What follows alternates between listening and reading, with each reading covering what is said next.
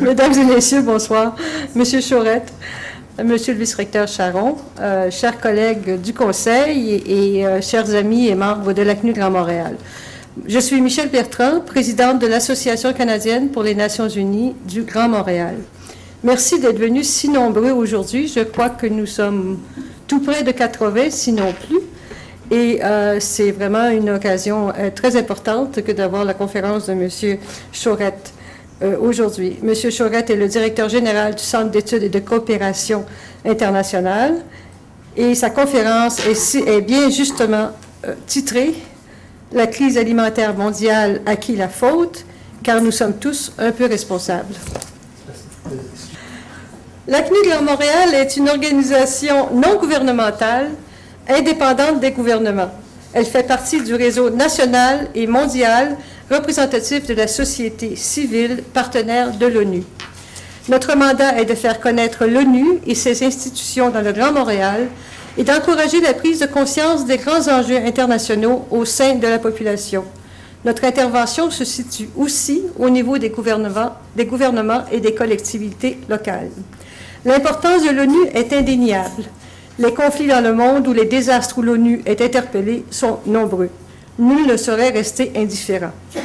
Et la crise alimentaire mondiale s'inscrit dans ce contexte. C'est avec ces préoccupations à l'esprit que nous abordons cette rencontre. Nous sommes curieux d'en savoir davantage de la part de M. Chaurette. Quelques mots sur le déroulement de la soirée. Mme Thérèse Paquet-Sévigny présentera le conférencier. À la suite de la conférence donnée par M. Chaurette, pardon, Gilles Gingras, vice-président de l'ACNU Grand Montréal, animera la période d'échange et le secrétaire Robert Letendre a bien voulu accepter de faire la synthèse de la clôture. Merci à vous quatre. Je vous invite à visiter régulièrement le site web de l'ACNU Grand Montréal, où vous trouverez l'annonce de nos activités et le bulletin électronique l'ACNU Express, qui est publié deux fois par mois par l'ACNU Grand Montréal et qui est une source sans pareille d'informations sur les nouvelles de l'ONU et les grands enjeux internationaux. J'invite aussi ceux et celles d'entre vous qui ne sont pas membres de l'ACNU Grand Montréal à nous laisser vos coordonnées ou vos cartes d'affaires et par la même occasion à prendre le feuillet d'information sur les modalités d'adhésion. Nous serions heureux de vous compter parmi nos membres. Permettez-moi de remercier nos partenaires dans l'organisation de cette conférence. La chaire Raoul Dandurand en études stratégiques et diplomatiques de l'UCAM, dont les collaborateurs Olivier Kenville et Julie Mesdames, entre autres, n'ont ménagé aucun effort pour assurer le succès de cette soirée. De même que les étudiants qui sont à l'accueil ce soir, Mélanie Coutu, Sandra Lecourtois et Pierre-Alain Clément. Autres partenaires dans la soirée, le Conseil des relations internationales de Montréal, le CORIM, le Conseil international du Canada, le CIC, Montréal International et le Centre d'études et de coopération internationale pour la diffusion de l'annonce de la conférence dans leur réseau. Et enfin, l'UCAM qui nous accueille dans ses murs. Merci, M. Charon.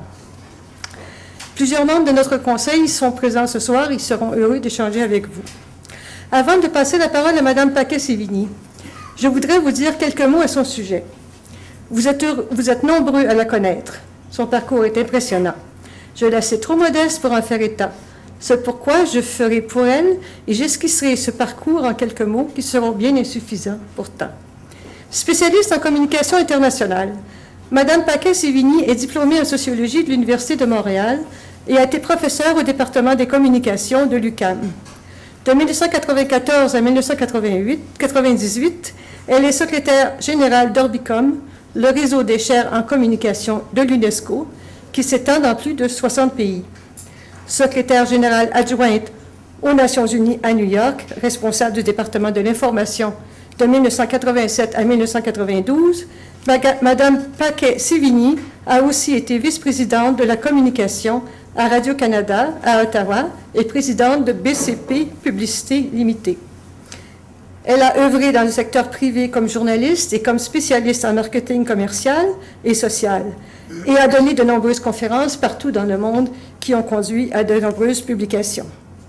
Membre du Conseil d'administration de droit et démocratie de 1994 à 2000, du Centre d'études et de coopération internationale de ceci, qu'elle a présidé de 1998 à 2000, de l'Association canadienne pour les Nations unies de 1998 à 2002 et du Conseil mondial de la radio et de la TV de 1983 à 1987.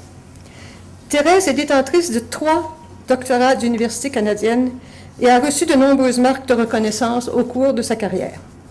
En 1998, le directeur général de l'UNESCO lui remet la médaille Marie Curie en reconnaissance de son long engagement vis-à-vis des idéaux de l'UNESCO, particulièrement dans le domaine de l'information et de la communication. En 2000, la fondation du YWCA lui, décerne le prix des femmes de mérite en communication. En 1995, elle reçoit la médaille d'honneur de l'Association canadienne pour les Nations unies pour son appui à la communauté internationale et à l'ONU. Nous voulons ce soir rendre hommage à notre tour à Mme Paquet-Sévigny. Si vous voulez bien vous joindre à moi.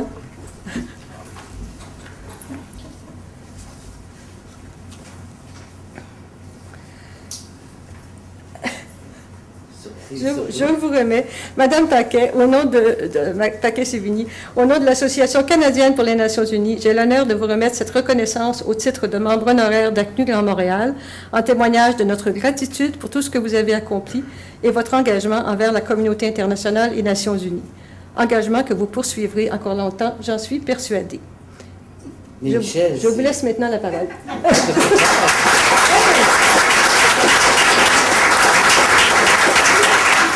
Mais écoutez, je ne savais même pas que l'association de la section de Montréal pouvait se permettre ce genre de truc. -là. Oh, mais je suis touchée, je suis vraiment, merci beaucoup.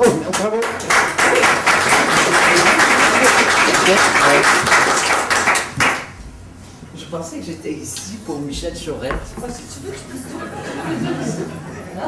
Non, non, ça va aller. Si j'ai besoin d'eau, je vous fais signe. Et puis de toute façon, avec tout ce que vous avez dit, vous connaissez mon âge, il pourrait arriver que je m'étouffe. Alors, cher Michel, puis chers amis et chers membres de l'ACNU, comme le disait Michel à mon sujet tout à l'heure, je pense qu'il y en a plusieurs d'entre vous qui connaissez mieux Michel Chorette que moi-même. Et vous auriez pu faire cette présentation avec beaucoup plus de justesse et beaucoup plus de pertinence. Mais ça me faisait grand plaisir de le faire, Michel, et parce que je garde, euh, je suis à la fois un peu nostalgique et un peu sentimental à l'égard de ceci, et je garde mon passage euh, au conseil d'administration passablement d'enthousiasme et d'émotion. Alors, malgré tout ce qu'on peut m'entendre dire contre certaines ONG, quand on parle de ceci, je suis un peu protectionniste. Alors, depuis dix ans à la direction générale du Centre d'études et de coopération internationale, avec l'appui indéfectible de son conseil d'administration et d'un personnel dévoué, réparti dans une quinzaine de pays, Michel Chorette a réussi ce tour de force de consolider et d'enrichir la mission fondamentale de ceci dans une, très, dans une ère de très grands bouleversements. Toute la carrière de Michel Chorette est marquée du saut de la coopération internationale. À l'Office franco-québécois pour la jeunesse, à l'ACDI, au ceci comme directeur général et simultanément à la présidence de l'Alliance agricole internationale, Michel Chorette est au sens littéral un expert du développement international. Reconnu pour son esprit d'analyse, sa détermination et sa résilience, il intègre dans son action les qualités du diplomate, du planificateur, du gestionnaire au quotidien, du travailleur de terrain et du collaborateur actif de coalitions nationales et internationales. On est nombreux à le savoir, mais il faut le répéter haut. La dernière décennie du développement social et économique à travers le monde, au sud comme au nord, a défié le militantisme de la société civile, défier les ONG, les ING, a défié jusqu'à leurs engagements initiaux, en plus de bouleverser et de transformer les politiques nationales des États membres de l'OCDE, des pays émergents et des pays les plus pauvres. D'un côté, le Sud réclamait plus de sous, de l'autre, les spécialistes et les coopérants du Nord se voyaient appelés à changer certaines de leurs habitudes d'agir comme agents de programmation et d'exécution de projets. L'avenir de l'aide se dirigerait donc, et ça depuis près d'une décennie, c'est venu progressivement, cette aide-là allait se diriger progressivement majoritairement vers les pays récipiendaires. Comme on le sait, par exemple, elle est dit au Canada, à peu près 80% de l'aide, c'est-à-dire des 3 milliards qui se donnent, incluant les sommes qui vont aux organismes multilatéraux comme l'UNICEF ou les réfugiés ou autres, c'est évident que une très forte partie de ça s'en va directement dans les États récipiendaires au cours des dernières années. Et l'avenir aussi, on allait concentrer cette aide-là sur les projets de développement des États ciblés.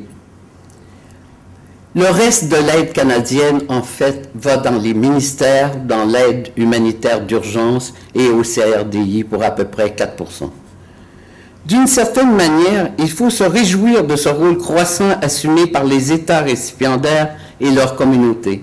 Plusieurs économies se sont renforcées depuis 20 ans, permettant l'éclosion d'une classe moyenne, la réduction de la pauvreté et de la mortalité infantile, ainsi que la hausse de la scolarisation, particulièrement celle des femmes.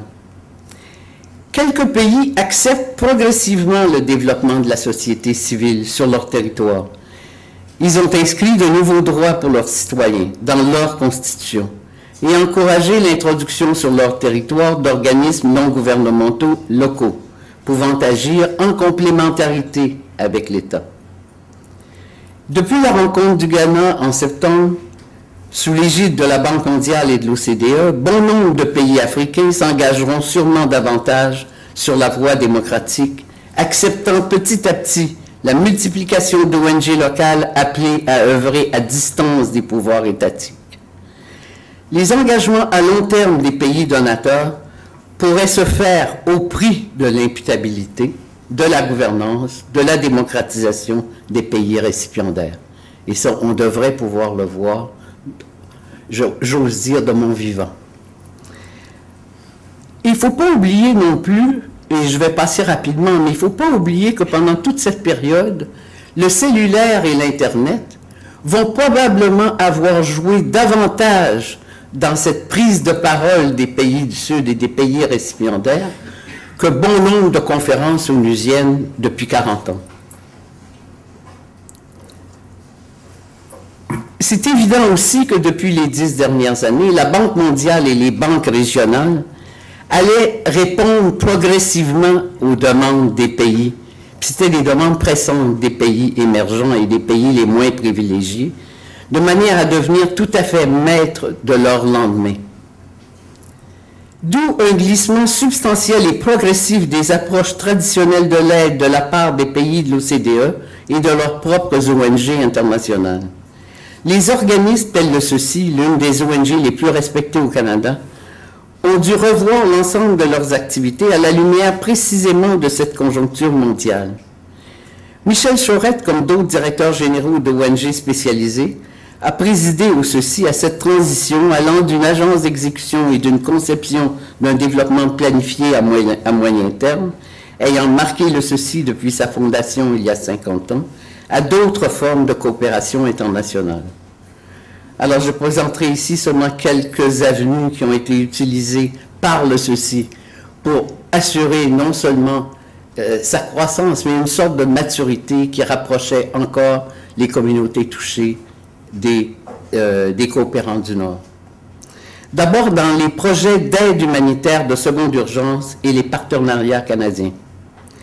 Le nombre croissant de désastres naturels observés depuis dix ans, ajouté à la multiplication des conflits intérieurs au pays, souvent les plus pauvres, ont amené ainsi le ceci et d'autres ONG à initier des coalitions avec d'autres groupes et à former du personnel prêt à relever les challenges de l'heure. Parce qu'encore faut-il avoir un personnel très bien formé pour assurer une réponse adéquate aux besoins sur le terrain. La force de Michel Chorette consiste précisément à avoir aussi su naviguer dans cette atmosphère parfois fragile de la militarisation de l'aide, où de plus en plus de missions de paix ou de missions armées se sont vus mandatés par le gouvernement, et j'inclus le gouvernement canadien, à agir comme développeurs ou reconstructeurs.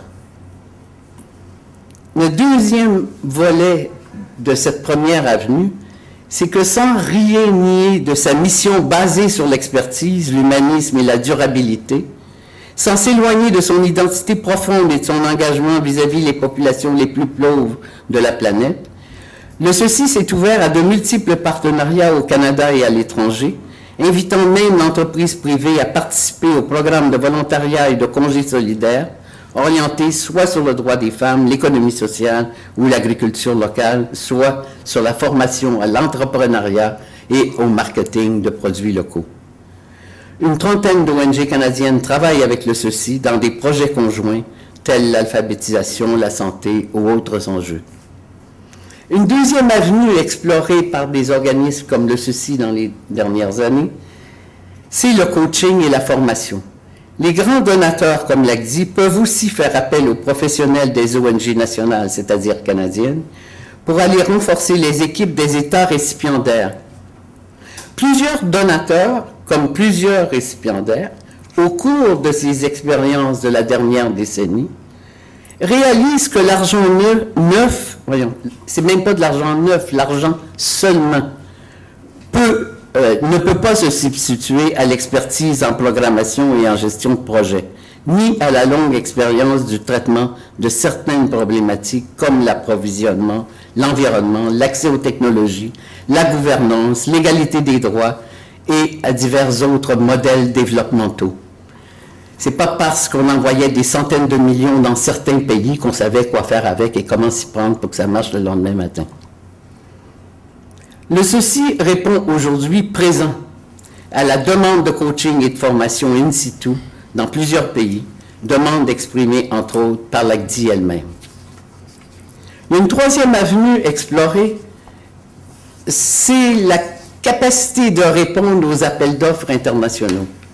Les États récipiendaires, dans certains cas, se retrouvent incapables, étant donné la faiblesse de leur structure bureaucratique ou de leur fonction publique, d'agir rapidement dans la mise en œuvre de projets priorisés, leur ayant permis d'accéder à des sommes importantes. Certains lanceront alors des appels d'offres internationaux à des ONG internationales spécialisées, pouvant leur aider à gérer la mise en place des programmes envisagés. Le ceci participe ainsi à de nombreux projets où la connaissance du terrain demandeur et l'expérience de la gestion de fonds s'imposent comme prérequis. On a besoin de ce genre d'expertise. Le souffle de Michel Chorel et celui du président actuel du CA, Pierre Racicot, aussi un professionnel de la coopération internationale, avant sa retraite vice-président à l'ACDI, dynamise le nouveau visage de ceci, où le professionnalisme et l'humanisme se côtoient dans des moments de crise comme en Haïti, où ils sont très très présents, et dans des lieux de développement concertés et planifiés par l'État, comme au Mali, où participent aussi des communautés locales. Aujourd'hui, de, la Bolivie au Népal, de l'Inde au Vietnam, du Niger à l'Indonésie et au Sénégal, le ceci, seul ou avec des partenaires nationaux canadiens comme dans Uniterra ou internationaux comme avec l'Alliance agricole internationale, s'investit comme accompagnateur des groupements locaux. Les employés du ceci, environ une centaine à travers le monde, les volontaires et les stagiaires, environ 420 Canadiens en 2007-2008 coopérants de Uniterra, qui est le groupe de coalition, concrétisent avec leurs alliés nationaux de l'étranger des projets de nature sociale et économique où les échanges de savoir en toute égalité entre hommes et femmes, on le répète tout le temps, donnent un sens à la durabilité, à, la solidarité et à la bonne gouvernance. Michel, bienvenue à l'UNAC. Et là maintenant, parlez-nous de cette crise alimentaire qui est aussi rationnelle que la crise financière mondiale.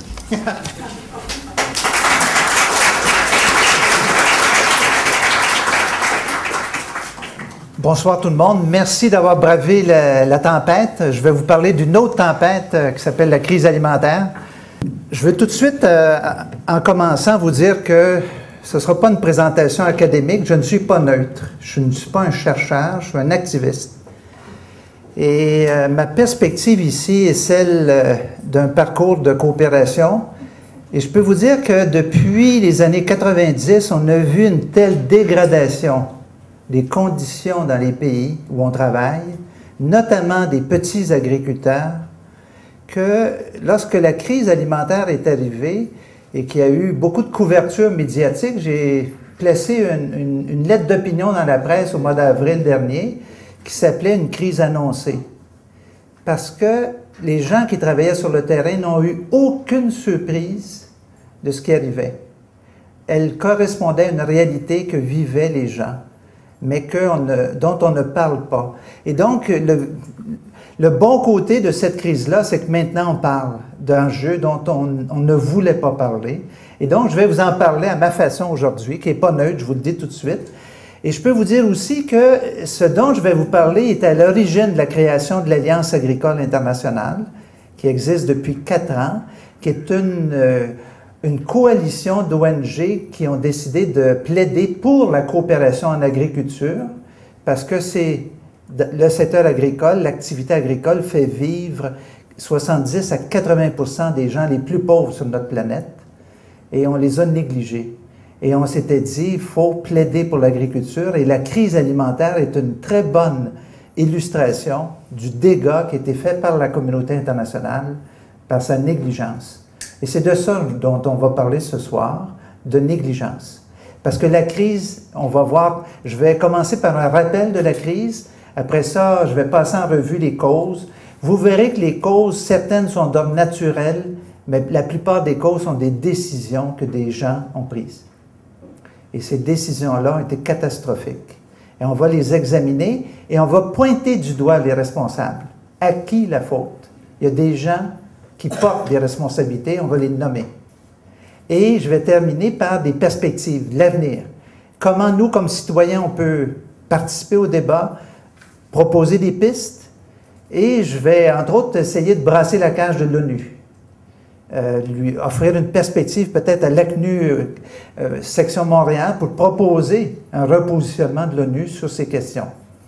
Alors voilà un peu notre menu. Je vais essayer de faire ça dans une demi-heure, 45 minutes et à la fin, j'espère qu'on aura du temps pour un débat, une discussion. Vous n'êtes pas obligé d'être d'accord. J'espère qu'il y aura qu'on pourra débattre parce que je vous, le répète, je ne suis pas neutre. Alors, euh, la crise pour la plupart des gens d'ici est devenue quelque chose de public lorsque les médias ont parlé des émeutes de la faim.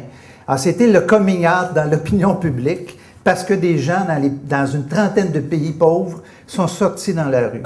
Et c'est comme ça qu'on a découvert que ces gens-là vivaient une crise majeure. Évidemment, la crise est liée à la flambée du prix des aliments dans beaucoup de pays. Alors, euh, pour donner un exemple, euh, donc on, parle dans la dernière année 2007-2008 jusqu'au mois de juin d'augmentation de 52% du prix des, des, denrées. Euh, certaines denrées plus, plus en demande, comme le blé, 100% d'augmentation des prix. sur trois ans, par contre, ce qu'il faut savoir, c'est que la flambée des prix a été révélée par la dernière année à cause des émeutes, mais elle existe depuis trois ans. En trois ans, les prix ont augmenté de 120 à 190 selon les types d'aliments ou de céréales. Les pays pauvres, plus précisément, payent un prix pour l'augmentation de, des céréales, 324 milliards. C'est le coût de la flambée des prix pour les pauvres. Ils n'ont évidemment pas les moyens. Quel est l'impact sur les gens d'une flambée de prix comme ça?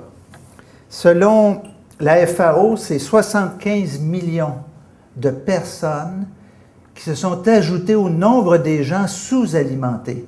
C'est-à-dire que la flambée des prix ne leur permet plus de couvrir leurs besoins alimentaires. Et ces 75 millions, principalement, on le voit, en Asie du Sud-Est et en Afrique subsaharienne. Maintenant, le nombre total officiel des, de la FAO pour les, statistiques des gens sous-alimentés sur la planète, c'est 923 millions de personnes sous-alimentées. On voit ici dans la carte euh, la géographie de ces zones fragiles. Officiellement, il y a 36 pays qui sont considérés dans une situation d'insécurité alimentaire. C'est-à-dire qu'ils voient de façon récurrente, année après année, des déficits. ils sont très fragiles, donc, et très dépendants de l'aide ou des importations alimentaires internationales. Avec la crise sur les 36 pays, il y en a 20 qui ont accru leur dépendance et leur fragilité. Pour vous donner un exemple, dans cette période, la dernière année, ces pays-là ont augmenté leur importation alimentaire de 25 La moyenne dans les pays fragiles, la moyenne de dépendance face à, l'aide aux importations de nourriture, c'est 60% En d'autres termes, ils ont besoin d'importer 60% de leurs aliments un des pays qui est le plus durement touché, qu'on connaît très bien, qui est Haïti, dépend à 80% de l'aide euh, et, des importations alimentaires. Dans ces pays-là, qui sont les gens les plus touchés par l'insécurité alimentaire? Selon l'ONU, la crise a augmenté le nombre de pauvres sur la planète de 100 millions de personnes. Alors, on voit ici dans la courbe euh, la relation entre les revenus des pays et la dépendance alimentaire.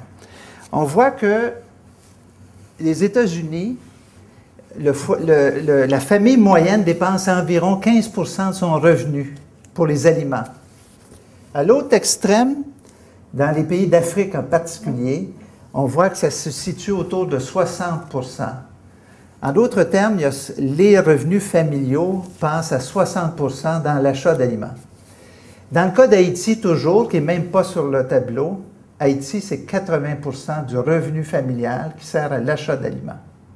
Alors, imaginez quand les aliments doublent de prix. C'est impossible pour une famille de payer la différence.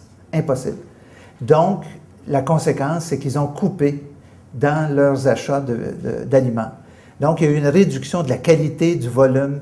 On a coupé la viande, on a coupé le nombre de repas, Évidemment, vous vous douterez que les gens qui sont les plus touchés dans les familles, c'est les femmes et les enfants, les premiers touchés par la crise. Peut-être pour savoir ici au pays, l'impact de la crise a été une augmentation dans nos budgets familiaux de 3% de nos dépenses alimentaires. Vous voyez bien que ce n'est pas nous les, les victimes de la crise alimentaire, 3% Même si on en a beaucoup parlé ici, la réalité, c'est que la crise touche les pays pauvres. Alors, c'était pour faire un petit rappel d'une triste histoire parce que c'est des chiffres inacceptables. Alors, comme activiste, comme euh, militant du développement international, on ne peut pas rester indifférent. Il y a eu évidemment toutes sortes de réactions internationales à cette crise. Je vais en nommer quelques-unes. La première réaction qui a, touché très fort les pays, c'est une réaction de protection.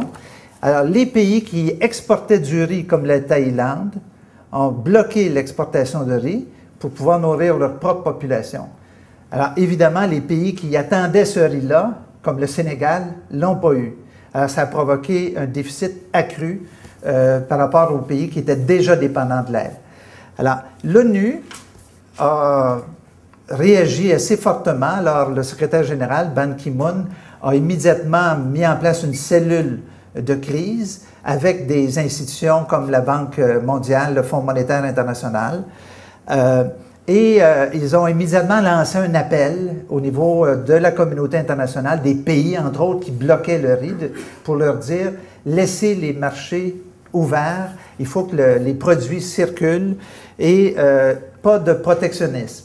Évidemment, à cette époque-là, euh, on était encore en négociation euh, pour les accords sur le commerce mondial, l'OMC, c'est ce qu'on appelle le rang de Doha. Donc, le rang de Doha, c'est des accords commerciaux sur l'agriculture.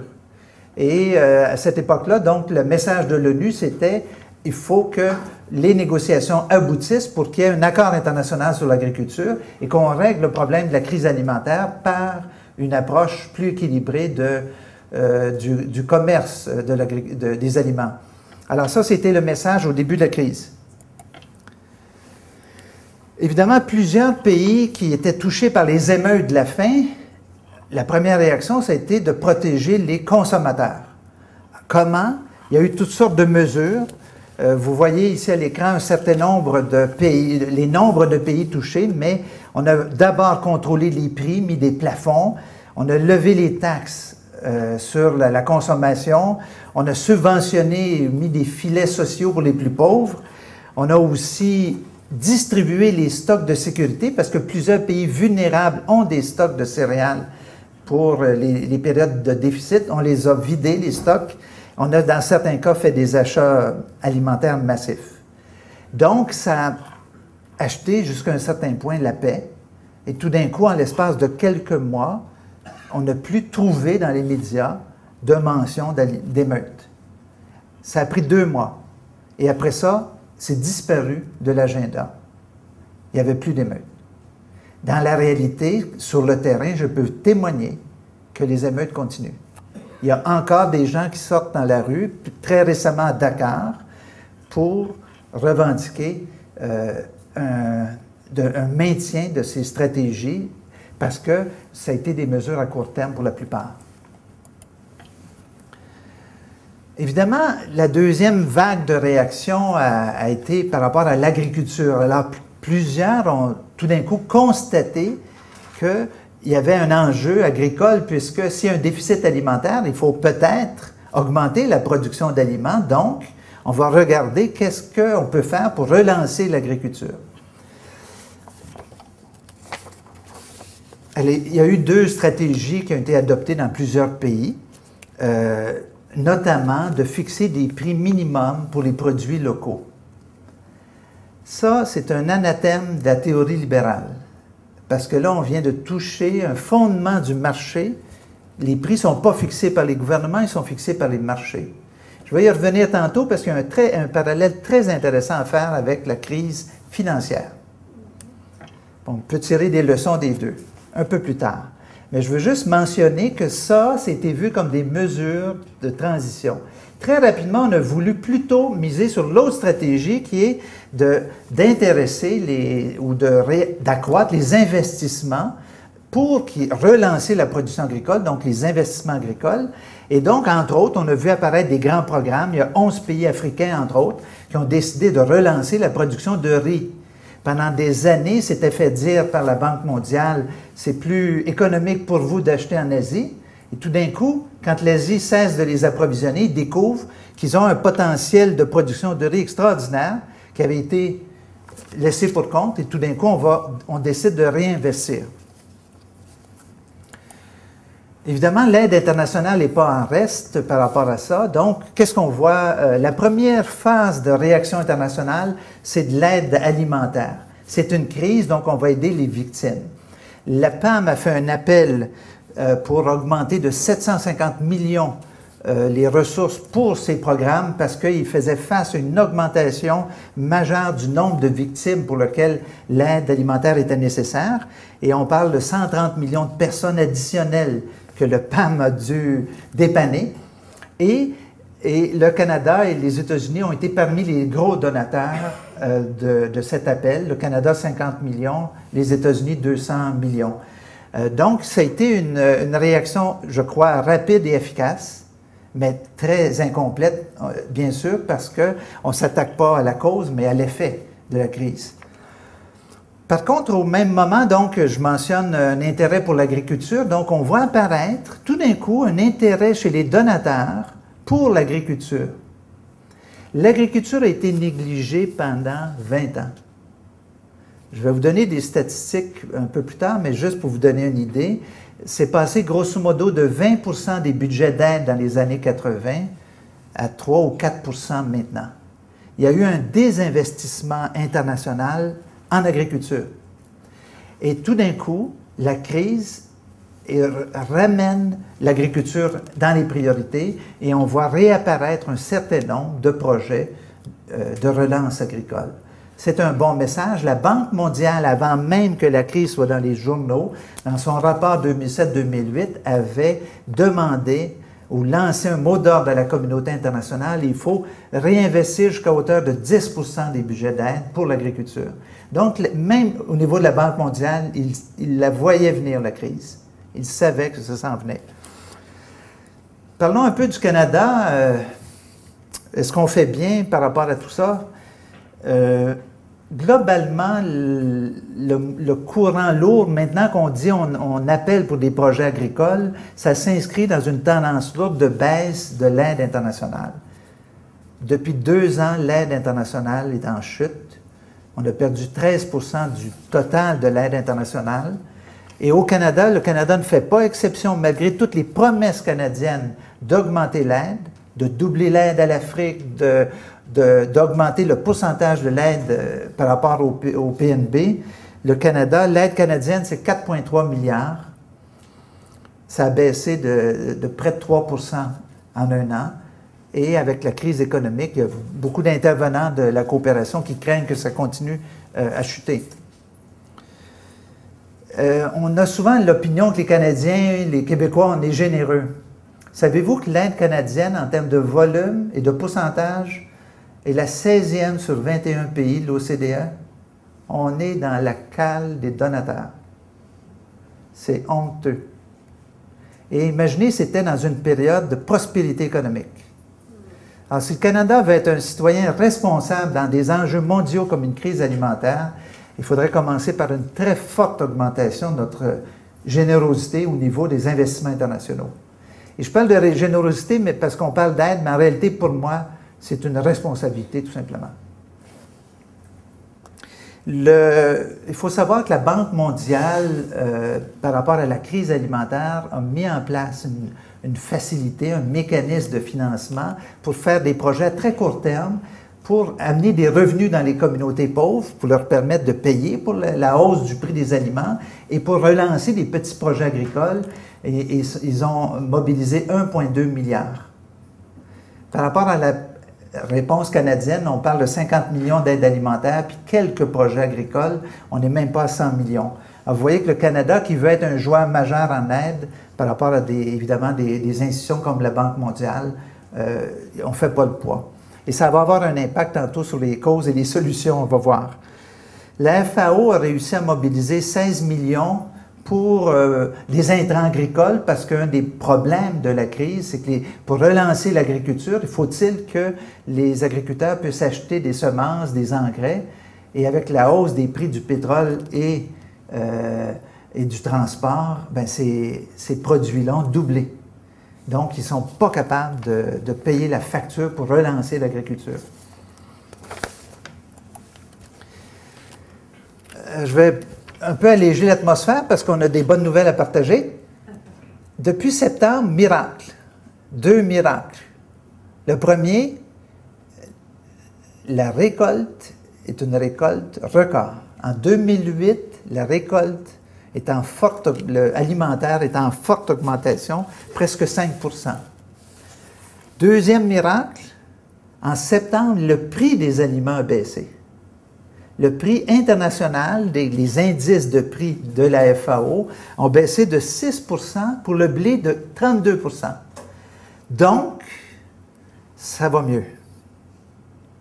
Est-ce que ça va mieux à cause de la crise euh, financière? Il y en a qui pensent que oui, la, spéculation qui avait contribué artificiellement à la hausse des prix, parce que l'aliment est une, une valeur refuge dans un marché aussi tout d'un coup, la spéculation fait baisser les prix parce qu'on anticipe que la demande va baisser à cause de la crise économique.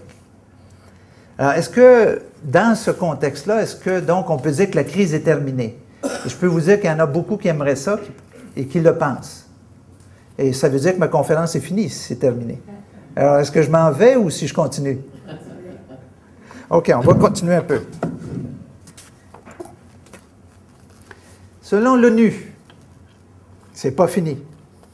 Alors, l'ONU se sent, qu'il y a une menace actuellement, la baisse, la, crainte de la crise économique et la baisse des prix a amené l'ONU en septembre à faire un appel à la communauté internationale. L'appel, c'est que, attention, la reprise de l'agriculture et les vraies causes de, la crise ne sont pas résolues. Entre autres, ils anticipent qu'il y aura une baisse possible des plantations agricoles à cause du prix des engrais, j'en ai parlé tantôt. Euh, mais aussi les fameux stocks de sécurité qui sont un peu les, les tampons a des périodes de déficit alimentaire, ils n'ont pas été reconstitués. La hausse de la production, la production record de 2008, n'est pas suffisante pour reconstituer les stocks. Donc, les pays vont rester très vulnérables. Et aussi, évidemment, les 36 pays qui sont très vulnérables, plusieurs sont très fragiles au changement climatique. Je vais l'explorer tantôt, l'effet très direct des changements climatiques, mais je peux vous dire que l'insécurité alimentaire qui découle du fait que l'agriculture, c'est une activité à risque dans un contexte de changement climatique, bien, c'est un, facteur qui est évalué par l'ONU comme euh, un facteur possible de, reconduction ou de maintien de la crise. Et évidemment, la, crise qui est à la fois donc un problème de disponibilité et de prix des aliments, donc qui touche les gens les plus pauvres, s'il y a une crise économique, c'est clair qu'il y avoir plus de gens qui vont avoir économiquement de la difficulté à répondre à leurs besoins alimentaires. Donc, l'ONU anticipe que l'effet de la crise économique va être de maintenir un problème pour les consommateurs, pour la, donc l'achat de nourriture. Donc, l'ONU pense que on est toujours en crise alimentaire. On n'en parle plus dans les médias, mais personnellement, j'anticipe quand je vois les situations. Prenons juste un exemple. Haïti a perdu 80% de ses récoltes. C'est toujours le fameux 80% pour Haïti. Mais c'est réel. Les quatre dernières tempêtes ont ruiné la production de l'année. Alors ça, c'en est un pays qui est juste à côté de nous, qui va crier très fort. Les émeutes vont reprendre. Bon. Oh. Les causes de tout ça. Il y a eu beaucoup d'analyses, beaucoup de spécialistes euh, qui, ont, qui sont prononcés. C'est pourquoi on est, en crise alimentaire. Évidemment, je vous ai dit, j'étais, j'avais j'étais pas neutre, donc j'ai analysé à partir de données disponibles. Euh, j'aimerais ça qu'on puisse éventuellement débattre et, de voir s'il y a d'autres perspectives qui manquent ici. Personnellement, je vais, vous proposer un certain nombre de causes. Celle dont on a le plus parlé dans les médias, c'était les fameux biocarburants. Alors, je, pense que... Est-ce qu'il y en a qui ont besoin que j'explique qu'est-ce que c'est ou ça va? Ben, on a tellement parlé que je présume que... Donc, on sait qu'il s'agit de l'utilisation de végétaux pour produire euh, de l'éthanol qui remplace l'essence. Je dis végétaux parce qu'on parle de biocarburants ou d'agricarburants. C'est une grosse différence si on utilise du maïs, on utilise donc un aliment, si on utilise la canne à sucre ou des résidus de canne à sucre, on utilise des végétaux qui n'ont rien à voir avec la crise alimentaire. Donc, ce qu'il faut savoir, c'est que la production a été multipliée par trois ces dernières années. On, est, on parle de 52 milliards de litres qui sont produits principalement par les États-Unis et par le Brésil. C'est les deux plus gros euh, producteurs. C'est très gros pour le, du côté alimentaire, l'effet, mais ce qui est intéressant de savoir, c'est que l'éthanol produit ne constitue que 2% du carburant. C'est donc marginal. L'impact des biocarburants, selon l'OCDE, l'utilisation de maïs pour produire de l'éthanol explique 60 de l'augmentation de la consommation des céréales. On a consommé 100 millions de tonnes de céréales pour faire du biocarburant. Ces 100 millions-là correspondent largement au déficit alimentaire mondial. Si on n'avait pas utilisé les euh, le maïs en particulier, on n'aurait pas eu l'effet sur la crise alimentaire tel qu'on l'a observé. Donc, ceux qui pensent que le biocarburant est une des causes réelles de la crise alimentaire ont raison ça explique 30% de l'augmentation du prix des aliments dans la fameuse crise. On parle d'augmentation de l'ordre moyenne de 50 à 80% 30% est directement lié aux biocarburants. Ce qu'on sait moins, c'est que pour produire les biocarburants, les pays du Nord ont largement subventionné les agriculteurs. Ils ont utilisé 15 milliards de ressources qui ne sont pas allées dans les programmes alimentaires, sont allées aux subventions à la production de biocarburants.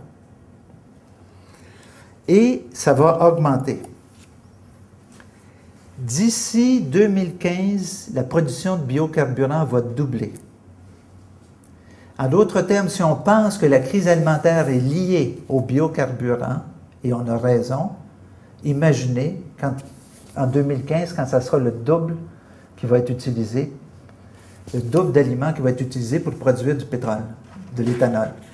Alors, c'est un facteur, je vous demande de l'avoir en mémoire quand on va regarder les, les, perspectives et les stratégies face à ça. Mais donc, d'une bonne intention écologique au départ, d'une stratégie de sécurité énergétique dans un deuxième temps, on est en train de provoquer un problème majeur et qu'on on veut augmenter. En d'autres termes, politiquement, les États qui font des biocarburants continuent la stratégie d'augmentation de la production de biocarburants. Ça va doubler. Bon. Il a été question des changements climatiques. On a évidemment euh, tous entendu parler des sécheresses en Australie, des inondations dans plusieurs pays euh, euh, de l'Asie, Haïti plus près de nous. Donc, c'est un fait. Depuis plusieurs années, les changements climatiques ont accru l'insécurité en matière agricole. Il y a beaucoup plus de pertes euh, de, production qu'il y en avait avant. et les, phénomènes sont récurrents. Selon la FAO, on est passé dans une moyenne de 15 urgences alimentaires à 30 par année. Selon le dernier rapport du PNUD, si on ne fait rien pour les changements climatiques, en d'autres termes, si on continue comme maintenant, il va y avoir un recul de 25% de l'agriculture en Afrique, ça va mettre 600 millions de personnes additionnelles en déficit alimentaire. À ceux qui pensent que la crise alimentaire est terminée, parce qu'ils pensent qu'il n'y a pas de problème de changement climatique, attachez vos trucs, ça va faire mal. Et le problème, il est réel, on le voit sur le terrain, il y a beaucoup plus d'insécurité. Alors cette année, tout le monde se réjouit parce qu'on a une récolte record. Ça fait trois ans qu'il y avait des mauvaises récoltes. Ça va revenir. Donc, c'est certain que si on ne fait rien pour changer les, tendances lourdes du changement climatique, on va accroître le problème du déficit alimentaire. Selon les sources, on dit qu'une augmentation de 3 degrés du climat va faire perdre des terres agricoles, 33% Le tiers des terres agricoles vont être perdues. 5 degrés, 50% des terres agricoles. Récemment, au CC, on a, invité Stephen Guilbeault à nous parler des changements climatiques. Il nous disait que les taux réalistes d'augmentation vont être entre 2 et 3 degrés. Donc, on peut donc prédire de façon réaliste, d'après ces sources, que la Terre va perdre un tiers de ses terres agricoles si on ne fait rien. Donc, un autre champ majeur de cause de cette crise alimentaire. Bien sûr, on a beaucoup parlé de l'augmentation du prix du pétrole comme un facteur qui est explicatif. Et c'est vrai que le, pétrole euh, a augmenté le coût des intrants, des fertilisants, des engrais. C'est vrai que ça a augmenté le, transport. Mais je vais vous dire, dans une perspective d'agriculture locale, c'est peut-être une bonne nouvelle. Parce que plus moins on paye le transport dans son vrai coût, plus on favorise des échanges inutiles au niveau des produits alimentaires. Plus on s'éloigne, dans le fond, d'une production agricole locale qui, elle, dans le fond, peut nourrir ces gens avec beaucoup moins d'utilisation de, pétrole que de faire déplacer ça de, l'autre bout de la planète. Donc, ça peut peut-être être une occasion favorable pour les petits agriculteurs locaux. Ah, celle-là, on a très peu parlé. C'est ma préférée. Mais il y en a un autre qui est encore assez sucré après. On en a très peu parlé parce que ça dérange de parler de la libéralisation du commerce. Mais vous savez, une des causes de la fragilité de l'agriculture dans, beaucoup de pays, c'est que le, Fonds monétaire international et la Banque mondiale ont mis en place toutes sortes de stratégies, notamment ce qu'on appelait les ajustements structurels, mais des stratégies qui voulaient diminuer le, coût de l'État pour les, économies des pays pauvres, donc moins de services, moins de rôle pour l'État. Et en conséquence, ils ont encouragé le recul de ce rôle-là dans des activités comme de contrôler ou de réguler le marché, d'établir des règles du jeu de commerce, comme d'appuyer certains secteurs de leur activité qui pouvaient être importants pour le pays, mais fragiles, comme l'agriculture. Donc, pourquoi dans les années 90, je vous disais tantôt qu'on a vu une dégradation des conditions locales des agriculteurs? C'est un effet direct de la libéralisation. On a en même temps forcé les pays à diminuer l'intervention de l'État pour appuyer l'agriculture locale, mais en même temps leur enlever les moyens de contrôler le dumping international. Donc, ils se sont retrouvés à devoir ouvrir leur marché à des produits qui venaient principalement du marché international, surtout du Nord, alors même que leur agriculture locale euh, perdait des appuis euh, majeurs. Alors, évidemment, ben, ça a augmenté la fragilité, mais aussi la dépendance aux importations d'aliments. Prenons le cas d'Haïti encore. Haïti, malheureusement, euh, je suis obligé de le citer régulièrement parce que c'est un pays qu'on connaît. Euh, c'est aussi malheureusement un exemple de, de, dégâts qu'on peut faire. Voici un dégât ici. En 1995, Haïti, qui est très dépendant de l'aide internationale, donc incapable de négocier des conditions avec les grands bailleurs de fonds, donc les, on, lui impose. Donc on a imposé à Haïti d'abandonner des tarifs douaniers sur le riz, qui étaient en 95 de 50 ils ont baissé à, 3 la taxe pour le riz importé. L'effet immédiat. Haïti est passé de l'autosuffisance en 90 à une dépendance de 80% sur le riz importé. Importé d'où? Des États-Unis, et le riz américain est largement subventionné. Il est impossible pour un producteur en Haïti de produire du riz moins cher que le riz américain vendu à Port-au-Prince. Ça n'a rien à voir avec le fait qu'il n'est pas compétitif, ça a à voir avec le fait que le riz américain est subventionné.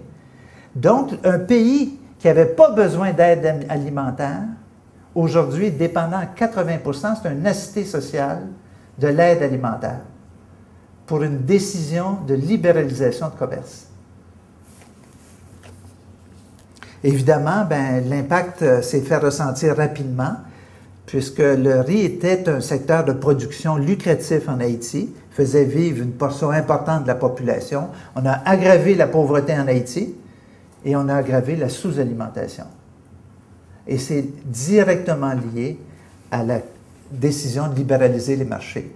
Et je peux vous dire que le ceci qui est présent en Haïti depuis 35 ans a été témoin en première ligne de ces impacts-là. Et on travaille couramment actuellement avec les producteurs de riz de la Tibonite. Je peux vous dire qu'ils en, ils en bavent parce qu'on les laisse tomber à la moindre occasion.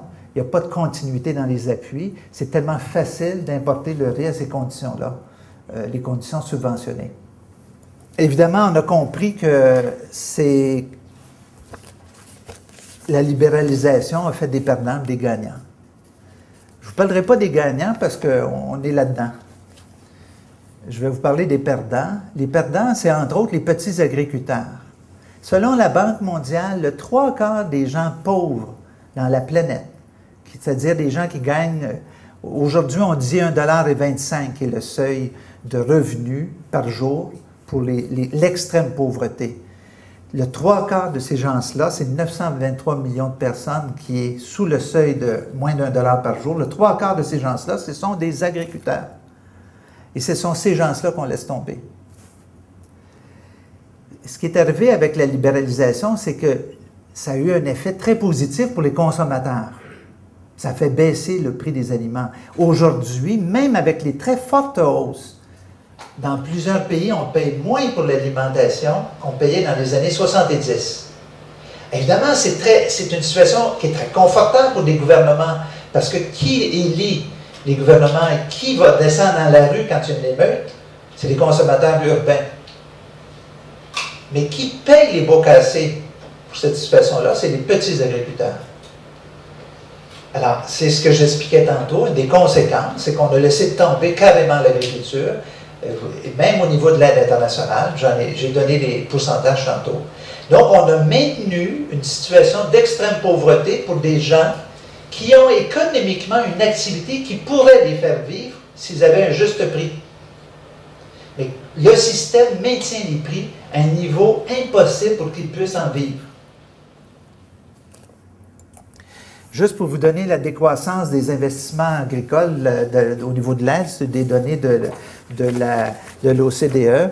Donc, le défi, évidemment, là, on est vraiment en chute libre. Le défi, c'est de casser le, pattern et réinvestir, évidemment, dans l'agriculture, mais ce ne sera pas suffisant parce que ça, c'est une approche d'aide. Ce n'est pas ça dont les gens ont besoin. Ils ont besoin d'une réforme du commerce. On va en parler dans deux minutes. Parce que c'est voilà la, la face cachée de la libéralisation. Les fameuses subventions agricoles au Nord. Actuellement, 125 milliards de subventions agricoles au Nord. Trois fois plus que les budgets d'aide. Juste la portion de, l'aide qui va à l'agriculture, c'est 4 milliards. les agriculteurs au Nord reçoivent 125 milliards pour produire, les agriculteurs au Sud, 4 milliards. Ne vous demandez pas pourquoi les prix sont ce qu'ils sont. Et ça augmente. En d'autres termes, malgré tous les signaux, tous les signaux sur la pauvreté, la, crise alimentaire, les subventions, même en pleine crise alimentaire, les subventions continuent à augmenter. Alors que l'aide baisse. Selon la Banque mondiale, le coût pour les pays pauvres des subventions au Nord, ça équivaut à toute l'aide internationale. En d'autres termes, si on cessait les subventions au Nord, on n'aurait plus besoin de budget d'aide par rapport au volume actuel, bien sûr. les pays pauvres subissent un préjudice direct des subventions agricoles. Et je peux vous dire, dans l'expérience du CECI, on a travaillé dans le café, le coton, la production d'oignons, la production de dans plusieurs pays d'Afrique, Amérique centrale et Haïti. Et cette réalité-là, je peux vous dire, dans les années 80, on avait fait des progrès extraordinaires d'augmentation de revenus. Et quand la communauté internationale a imposé la libéralisation aux pays pauvres, on a vu décliner les revenus. Crise du café, crise du coton, crise alimentaire. C'est pas dû au hasard. Et toutes ces crises-là ont comme cause un modèle économique et un modèle à deux vitesses. Un pour les pays pauvres, on impose une libéralisation sans droit de protection, et un pour les pays riches, on se permet de maintenir un régime de subvention qui favorise du dumping. Alors, qui a pris ces décisions-là? À qui la faute? On va pointer du doigt quelques responsables. Avec la crise alimentaire, il y en a beaucoup qui sont levés et ont dit c'est la faute à la Chine. Évidemment, aujourd'hui, on, voit la Chine partout. Délocalisation, euh, augmentation de la consommation d'énergie. Euh, et là, on, on, a commencé à faire des analyses. Oui, oui, les Chinois sont plus riches, ils mangent plus de viande. Et c'est ça. Plus de viande, ça veut dire plus de céréales pour la production. Donc, ils font partie du problème. Évidemment, on a augmenté la consommation de 4,5% par an. Oui, c'est vrai. Mais ils sont encore très loin de ce qu'on consomme, nous, au niveau euh, de la viande. Selon les, statistiques, il est vrai que la Chine, l'industrialisation de la Chine a un impact sur leur agriculture. La production agricole baisse dans plusieurs de ces, euh, de ces régions, entre autres parce que le territoire agricole diminue, mais aussi à cause de la surconsommation d'eau. Euh, et avec les changements climatiques, la Chine fait face à un problème de manque d'eau. Et beaucoup de sa production agricole est affectée. Donc, on s'attend à ce que la production agricole diminue en Chine. Mais il reste qu'au moment où on se parle, ils sont toujours des exportateurs nets de, produits alimentaires. La Chine n'importe pas, ils exportent. Donc, c'est sûr que dans cette perspective-là, ils ne sont pas contribués à la hausse des prix. C'est euh, notre analyse.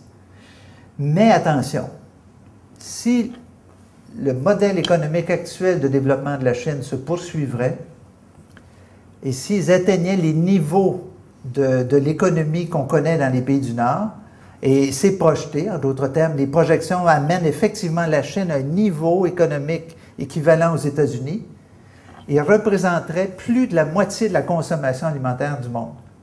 Et là, oui, c'est vrai, ça aurait un impact majeur sur le prix des aliments, sur la disponibilité de vivre.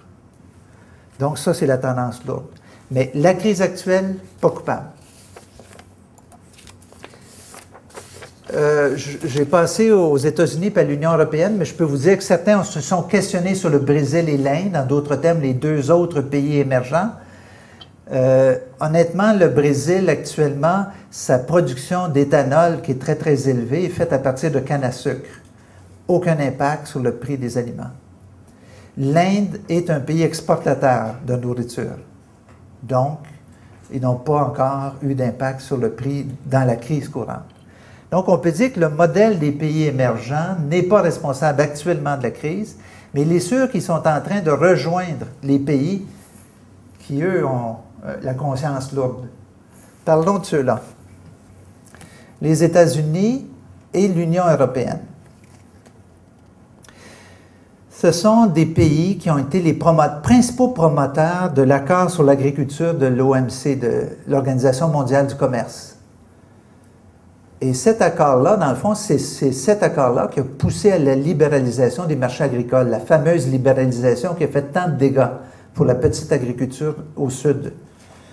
Mais au même moment où ils poussaient pour la libéralisation, leur poids a fait qu'ils ont pu être tolérés dans des programmes domestiques. Deux programmes, le programme agricole commun de l'Union européenne, puis le Farm Bill des États-Unis. Deux programmes qui sont au cœur du fameux problème des subventions. Ces programmes-là sont euh, justifient cet énorme investissement euh, pour supporter l'agriculture aux États-Unis et en Europe, mais en même temps, comme il y a surproduction, c'est ces deux programmes-là qui sont la source du dumping. Le dumping majeur qui est fait sur les pays du Sud provient essentiellement des États-Unis et de l'Europe.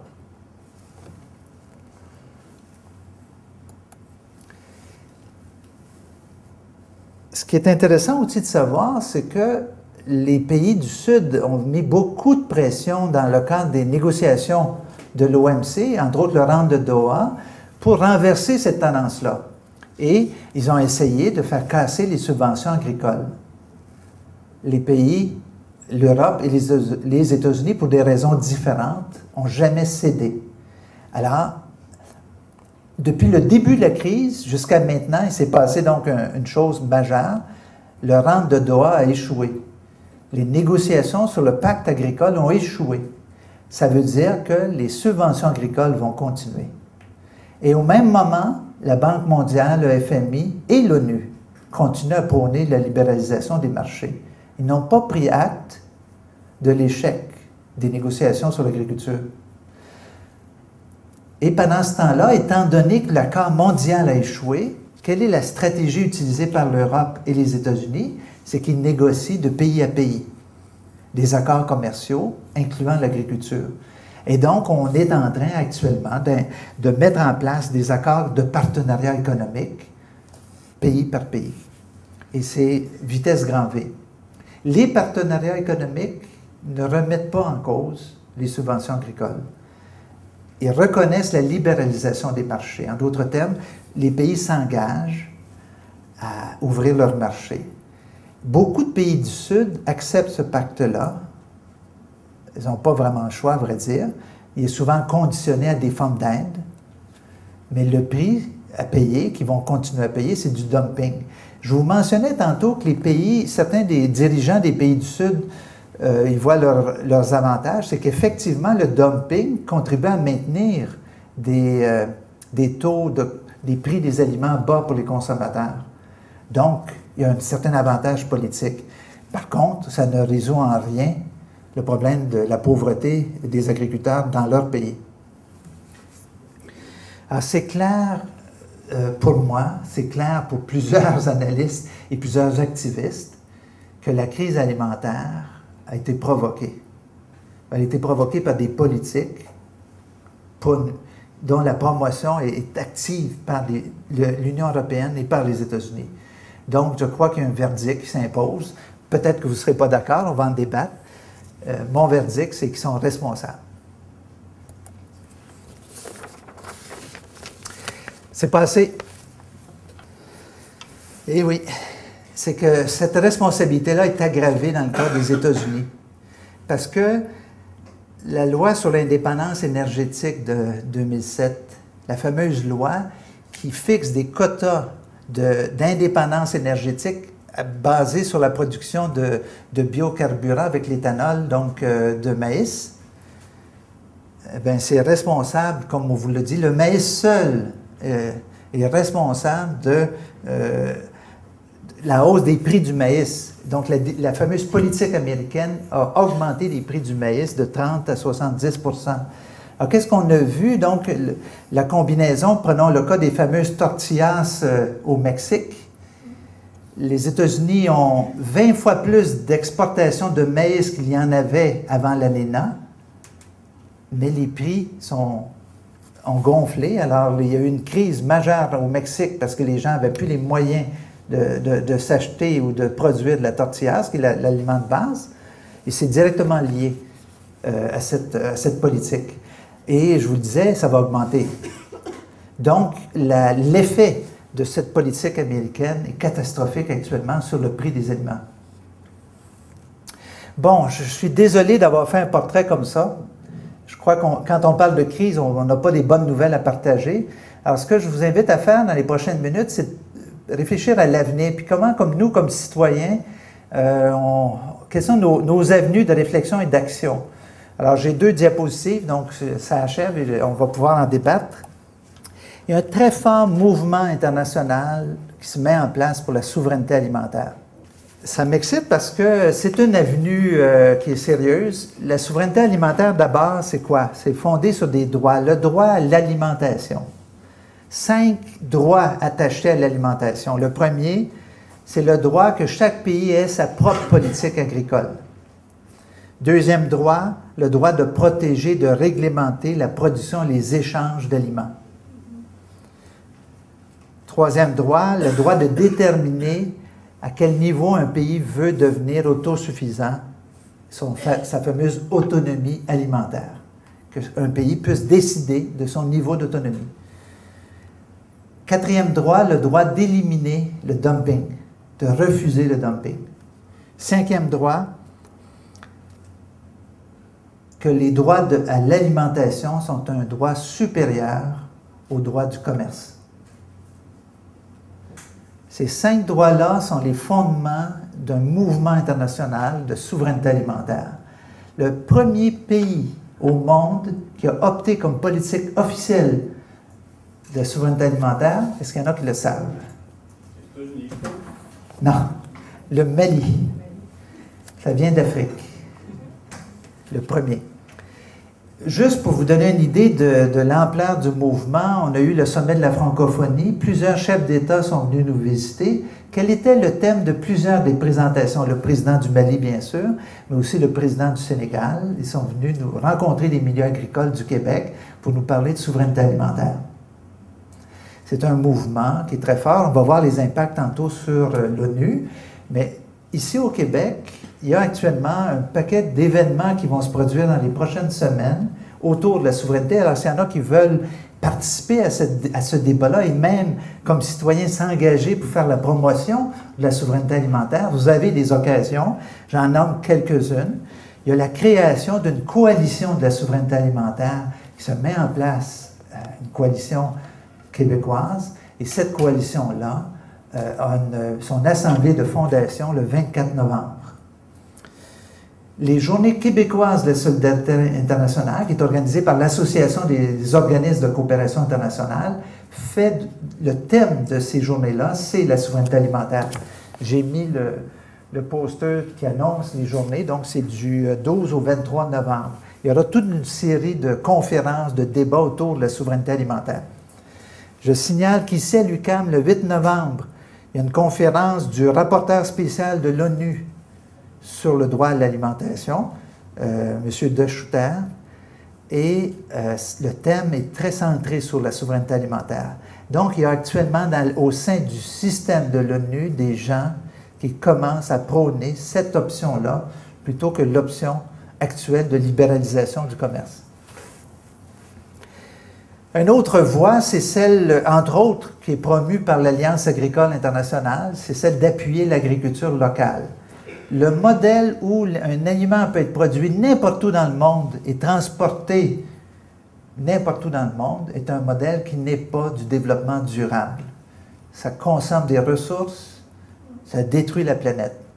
Le modèle d'agriculture locale où on produit avec les moyens accessibles, disponibles, avec aussi basé sur euh, un mode de vie, c'est pas seulement de l'agro-business, c'est souvent des petites agricultures familiales qui a beaucoup d'impact pour maintenir les gens, une qualité de vie des gens en milieu rural. Cette agriculture-là, donc, euh, contribue non seulement à alimenter, mais à créer des revenus pour des gens extrêmement pauvres. Euh, c'est celle qui a le plus de potentiel de réduction de pauvreté et de maintien de la qualité de vie des populations rurales. Une autre avenue, celle de rechercher la, substitution des agricarburants aux biocarburants. Par exemple, au lieu de produire avec du maïs, qui est un aliment, on produirait avec la cellulose de bois, par exemple des résidus de l'industrie forestière. Il y a des pistes intéressantes pour maintenir la préoccupation de de sécurité énergétique tout en protégeant la production d'aliments, parce qu'on va avoir besoin de plus d'aliments. On n'a pas le choix à cause de la croissance démographique. La dernière euh, piste, c'est la réforme de la gouvernance mondiale. Comment se fait-il qu'avec tous ces signaux-là, les gouvernements de la planète continuent à appuyer un modèle qui crée de la pauvreté des problèmes, qui crée des crises? Alors J'aimerais terminer avec ça, c'est pour réfléchir avec vous sur des changements peut-être de perspective ou de position euh, que j'aimerais proposer autour du, concept de sécurité.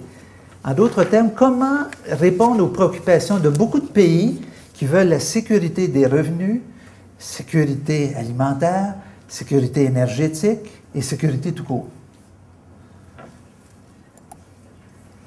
Alors, je vais utiliser une petite matrice pour euh, s'amuser avec ça. C'est que j'aimerais mettre en parallèle des visions, une vision de l'aide et une vision du marché. Le marché qui est l'axe horizontal, qui est une vision où on est pour l'ultra-libéralisation du commerce, jusqu'à une vision où, au contraire, on, est une vision protectionniste du commerce. Et dans l'autre axe, une vision de, de l'aide ou de l'aide internationale, et de l'aide domestique, locale. Les subventions étant une forme d'aide pour nos gens locales. Là, on va s'amuser à placer les, régions ou les pays ou les acteurs là-dedans. Alors, ah, vous avez compris tantôt avec le portrait que je faisais du rôle des États-Unis, de l'Union européenne, mais aussi de certains pays émergents, comme l'Inde, la Chine et le Brésil, qu'on a là des régions, des pays qui font la promotion de la libéralisation, mais en même temps ont des régimes de subvention de leur propre agriculture. Et ça, c'est le modèle dominant actuellement de l'économie.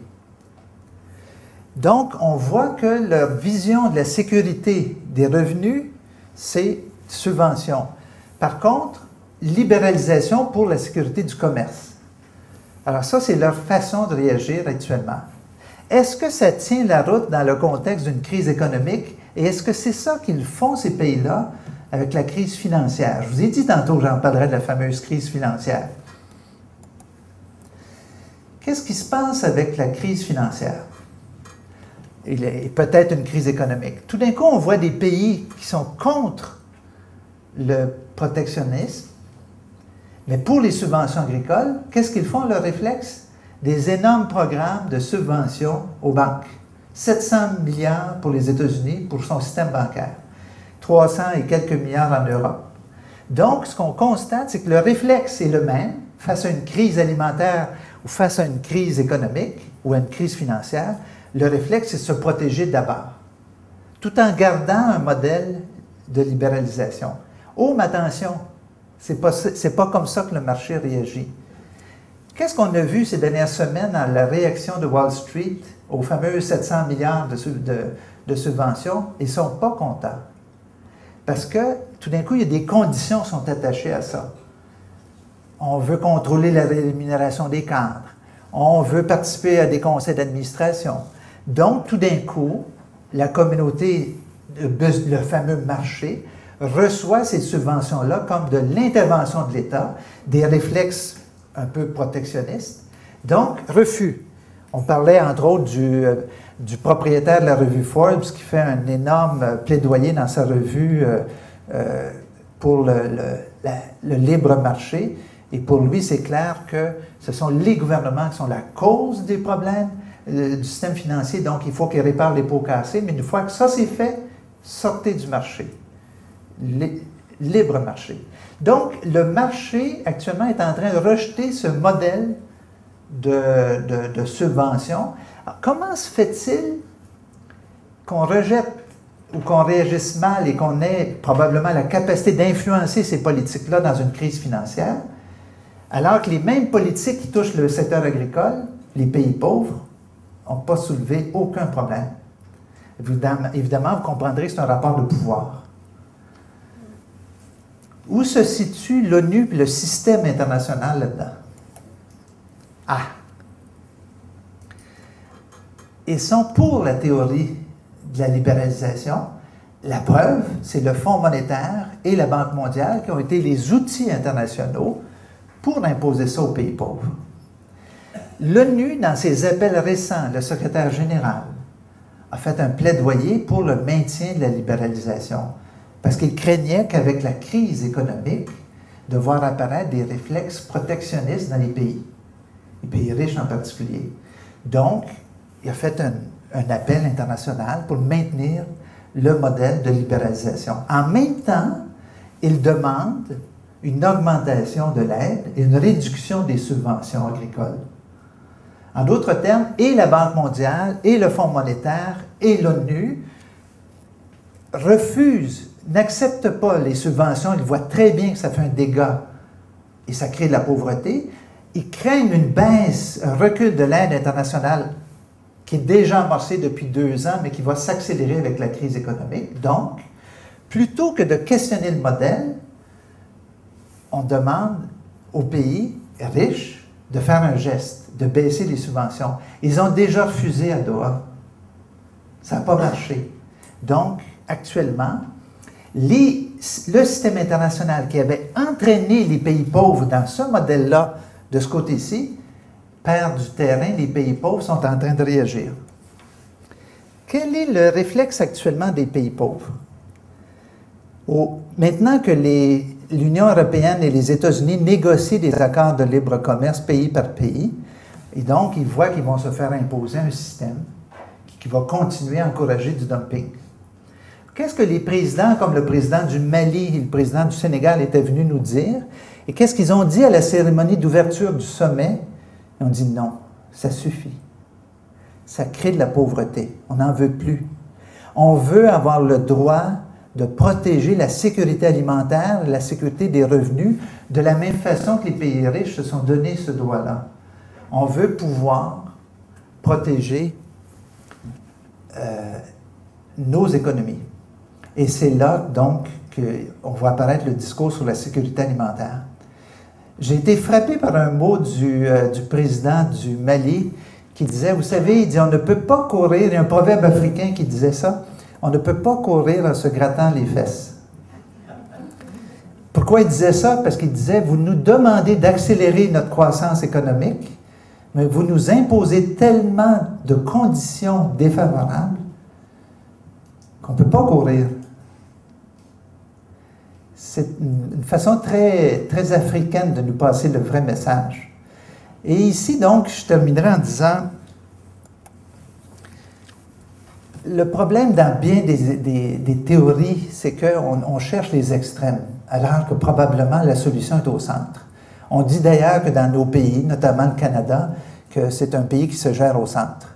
Je dirais la même chose, la crise alimentaire, la crise financière ou des autres crises, c'est que les solutions se trouvent au centre.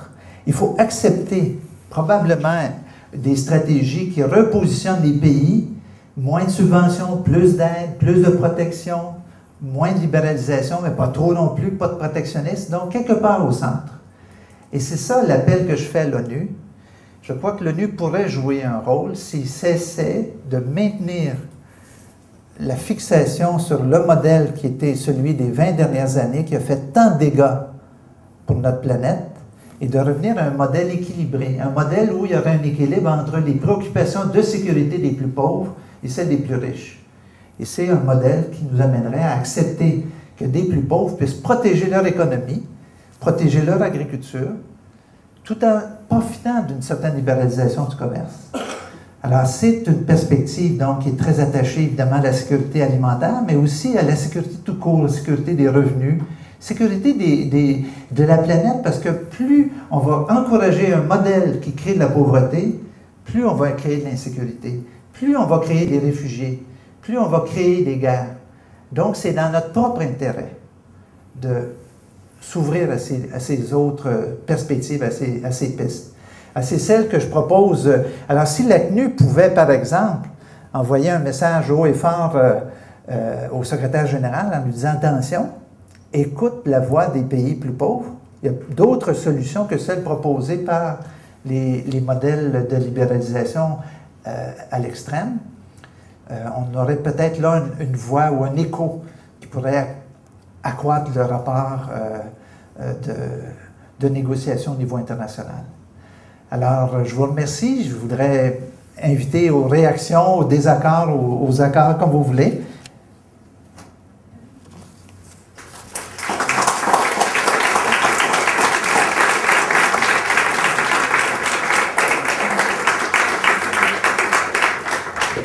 Au début de votre conférence, vous avez parlé de la Thaïlande et on lui avait reproché de faire du protectionnisme. Maintenant, ce n'est pas de la souveraineté alimentaire, ça? Vous avez raison. Exactement. Alors, on a effectivement reproché à la Thaïlande de cesser d'exporter son riz pour répondre à sa demande locale. Et effectivement, c'est une mesure de protection. Et ce que je dis, moi, c'est qu'on l'a condamnée parce qu'elle avait fait ça. Ce que je dis, c'est que c'était dans une perspective de souveraineté alimentaire, c'était son droit. Le problème n'était pas qu'elle cesse d'envoyer des, euh, qu'elle cesse d'exporter du riz. Le problème, c'est que d'autres pays dépendaient de ce riz-là. Et c'est ces pays-là qui aussi auraient dû avoir le droit de protéger leur propre production de riz. Et entre autres, le Sénégal a été très, très durement touché par cette mesure de la Thaïlande. Alors, ce que je suis en train de dire, c'est que c'est sûr que euh, la, conséquence de la souveraineté alimentaire, c'est qu'il y a des pays qui pourraient limiter l'exportation de certains de leurs produits pour répondre à leur marché domestique. Ici, on a un beau terme qui désigne ça, ça s'appelle la gestion de l'offre. En d'autres termes, c'est le modèle, le modèle canadien qui est condamné au niveau international comme étant euh, contraire aux lois de libéralisation, mais je peux vous dire que c'est un modèle qui produit beaucoup moins de dumping, et qui répondent à notre sécurité alimentaire. Une des raisons pour lesquelles le Canada est très peu touché, c'est justement parce que pour certaines des, productions clés pour nous, on, s'assure qu'on répond avec un contrôle de prix, euh, des, contrôles des importations. Donc oui, une certaine dose de protectionnisme. Mais, moi, je connais rien Je pense que j'avais 20 ans la première fois que j'ai vu une vache. Mais quand on dit en même temps, pour le par exemple, l'exemple du Canada, c'est un bon exemple. Parce qu'il y a plusieurs agronomes, même il y a 20 ans, 30 ans, puis plusieurs euh, vétérinaires, de, tous ces gens spécialisés avaient tendance à dire euh, il y a moyen de faire mieux, il y a moyen de faire plus. Mais on continue d'avoir besoin de subventions, même au Canada, alors qu'on est à peu près sécuritaire sur le plan alimentaire. Ce qui veut dire que même en sécurité alimentaire, les agriculteurs réclament des subventions. Aux États-Unis, c'est la même chose. Si on voit les grands, euh, les grands fermiers euh, du, euh, du, de l'Ouest centre-américain, ils réclament des subventions. Même dans les cas où il n'y a pas de grandes exportations. Et c'est ça qui est difficile à saisir quand on parle juste macro et, et qu'on parle de sécurité alimentaire pour l'ensemble de la planète. Alors que d'un autre côté, ce que j'ai jamais compris non plus, à l'intérieur du système de l'ONU, je ne sais pas combien d'endroits j'ai visité en Afrique, où les terres ont été abandonnées, mais complètement abandonnées. Euh, si on prend le Zambie, le Zimbabwe, certaines parties de l'Afrique du Sud, même à un moment donné. Je ne comprenais pas parce qu'ils étaient relativement riches autrefois. Ils donnaient des subventions même à leurs agriculteurs ils avaient une relative, probablement en protégeant les classes les, plus euh, riches de leur société. Mais j'ai vu des arcs et des milliers et des milliers d'arcs abandonnés, alors que ça aurait pu être cultivé, puis ils ne faisaient rien. Et, c'est ça qui, pour moi, je ne comprends pas trop. Euh, c'est sûr que ça va être dans le milieu quelque part, que ce ne sera pas entre l'aide et la protection que ça va jouer là. Je, trouve la question très, très pertinente, puis ça va me permettre de, de, parler d'un paradoxe. Le paradoxe, c'est que les fameuses subventions au Nord, est-ce que ça fait bien vivre l'agriculture? Est-ce que les, agriculteurs sont heureux? Est-ce que c'est un métier qui est en expansion? Et la réponse est non. L'agriculture d'ici est malade. Pour donner un exemple, on a pointé du doigt des, les producteurs de maïs du Québec se sont mis à vendre à l'usine de Varennes d'éthanol. Mais vous savez qu'il y a eu plein de faillites de producteurs du maïs. Ça fait des années que les prix de maïs sont sous les coûts de production. Alors, les subventions, le problème, dans le fond, ce que je suis en train de dire, c'est qu'il y a un problème universel de mauvais prix. Les prix ne sont pas suffisants. Les produits agricoles. Oui, la seule façon où on subventionne, ce qui est une, en d'autres termes, les consommateurs s'imaginent qu'actuellement, si on paye plus cher, euh, les prix qui vont être perdants, ils sont perdants parce qu'ils payent les subventions. Enlever les subventions, augmenter les prix des aliments, ça ne coûtera pas plus cher aux consommateurs et ça va permettre aux agriculteurs du Sud de produire et de vendre et ils ont moins besoin d'aide parce qu'ils ont des revenus. Le système de subvention crée de la pauvreté, il ne crée pas de la richesse.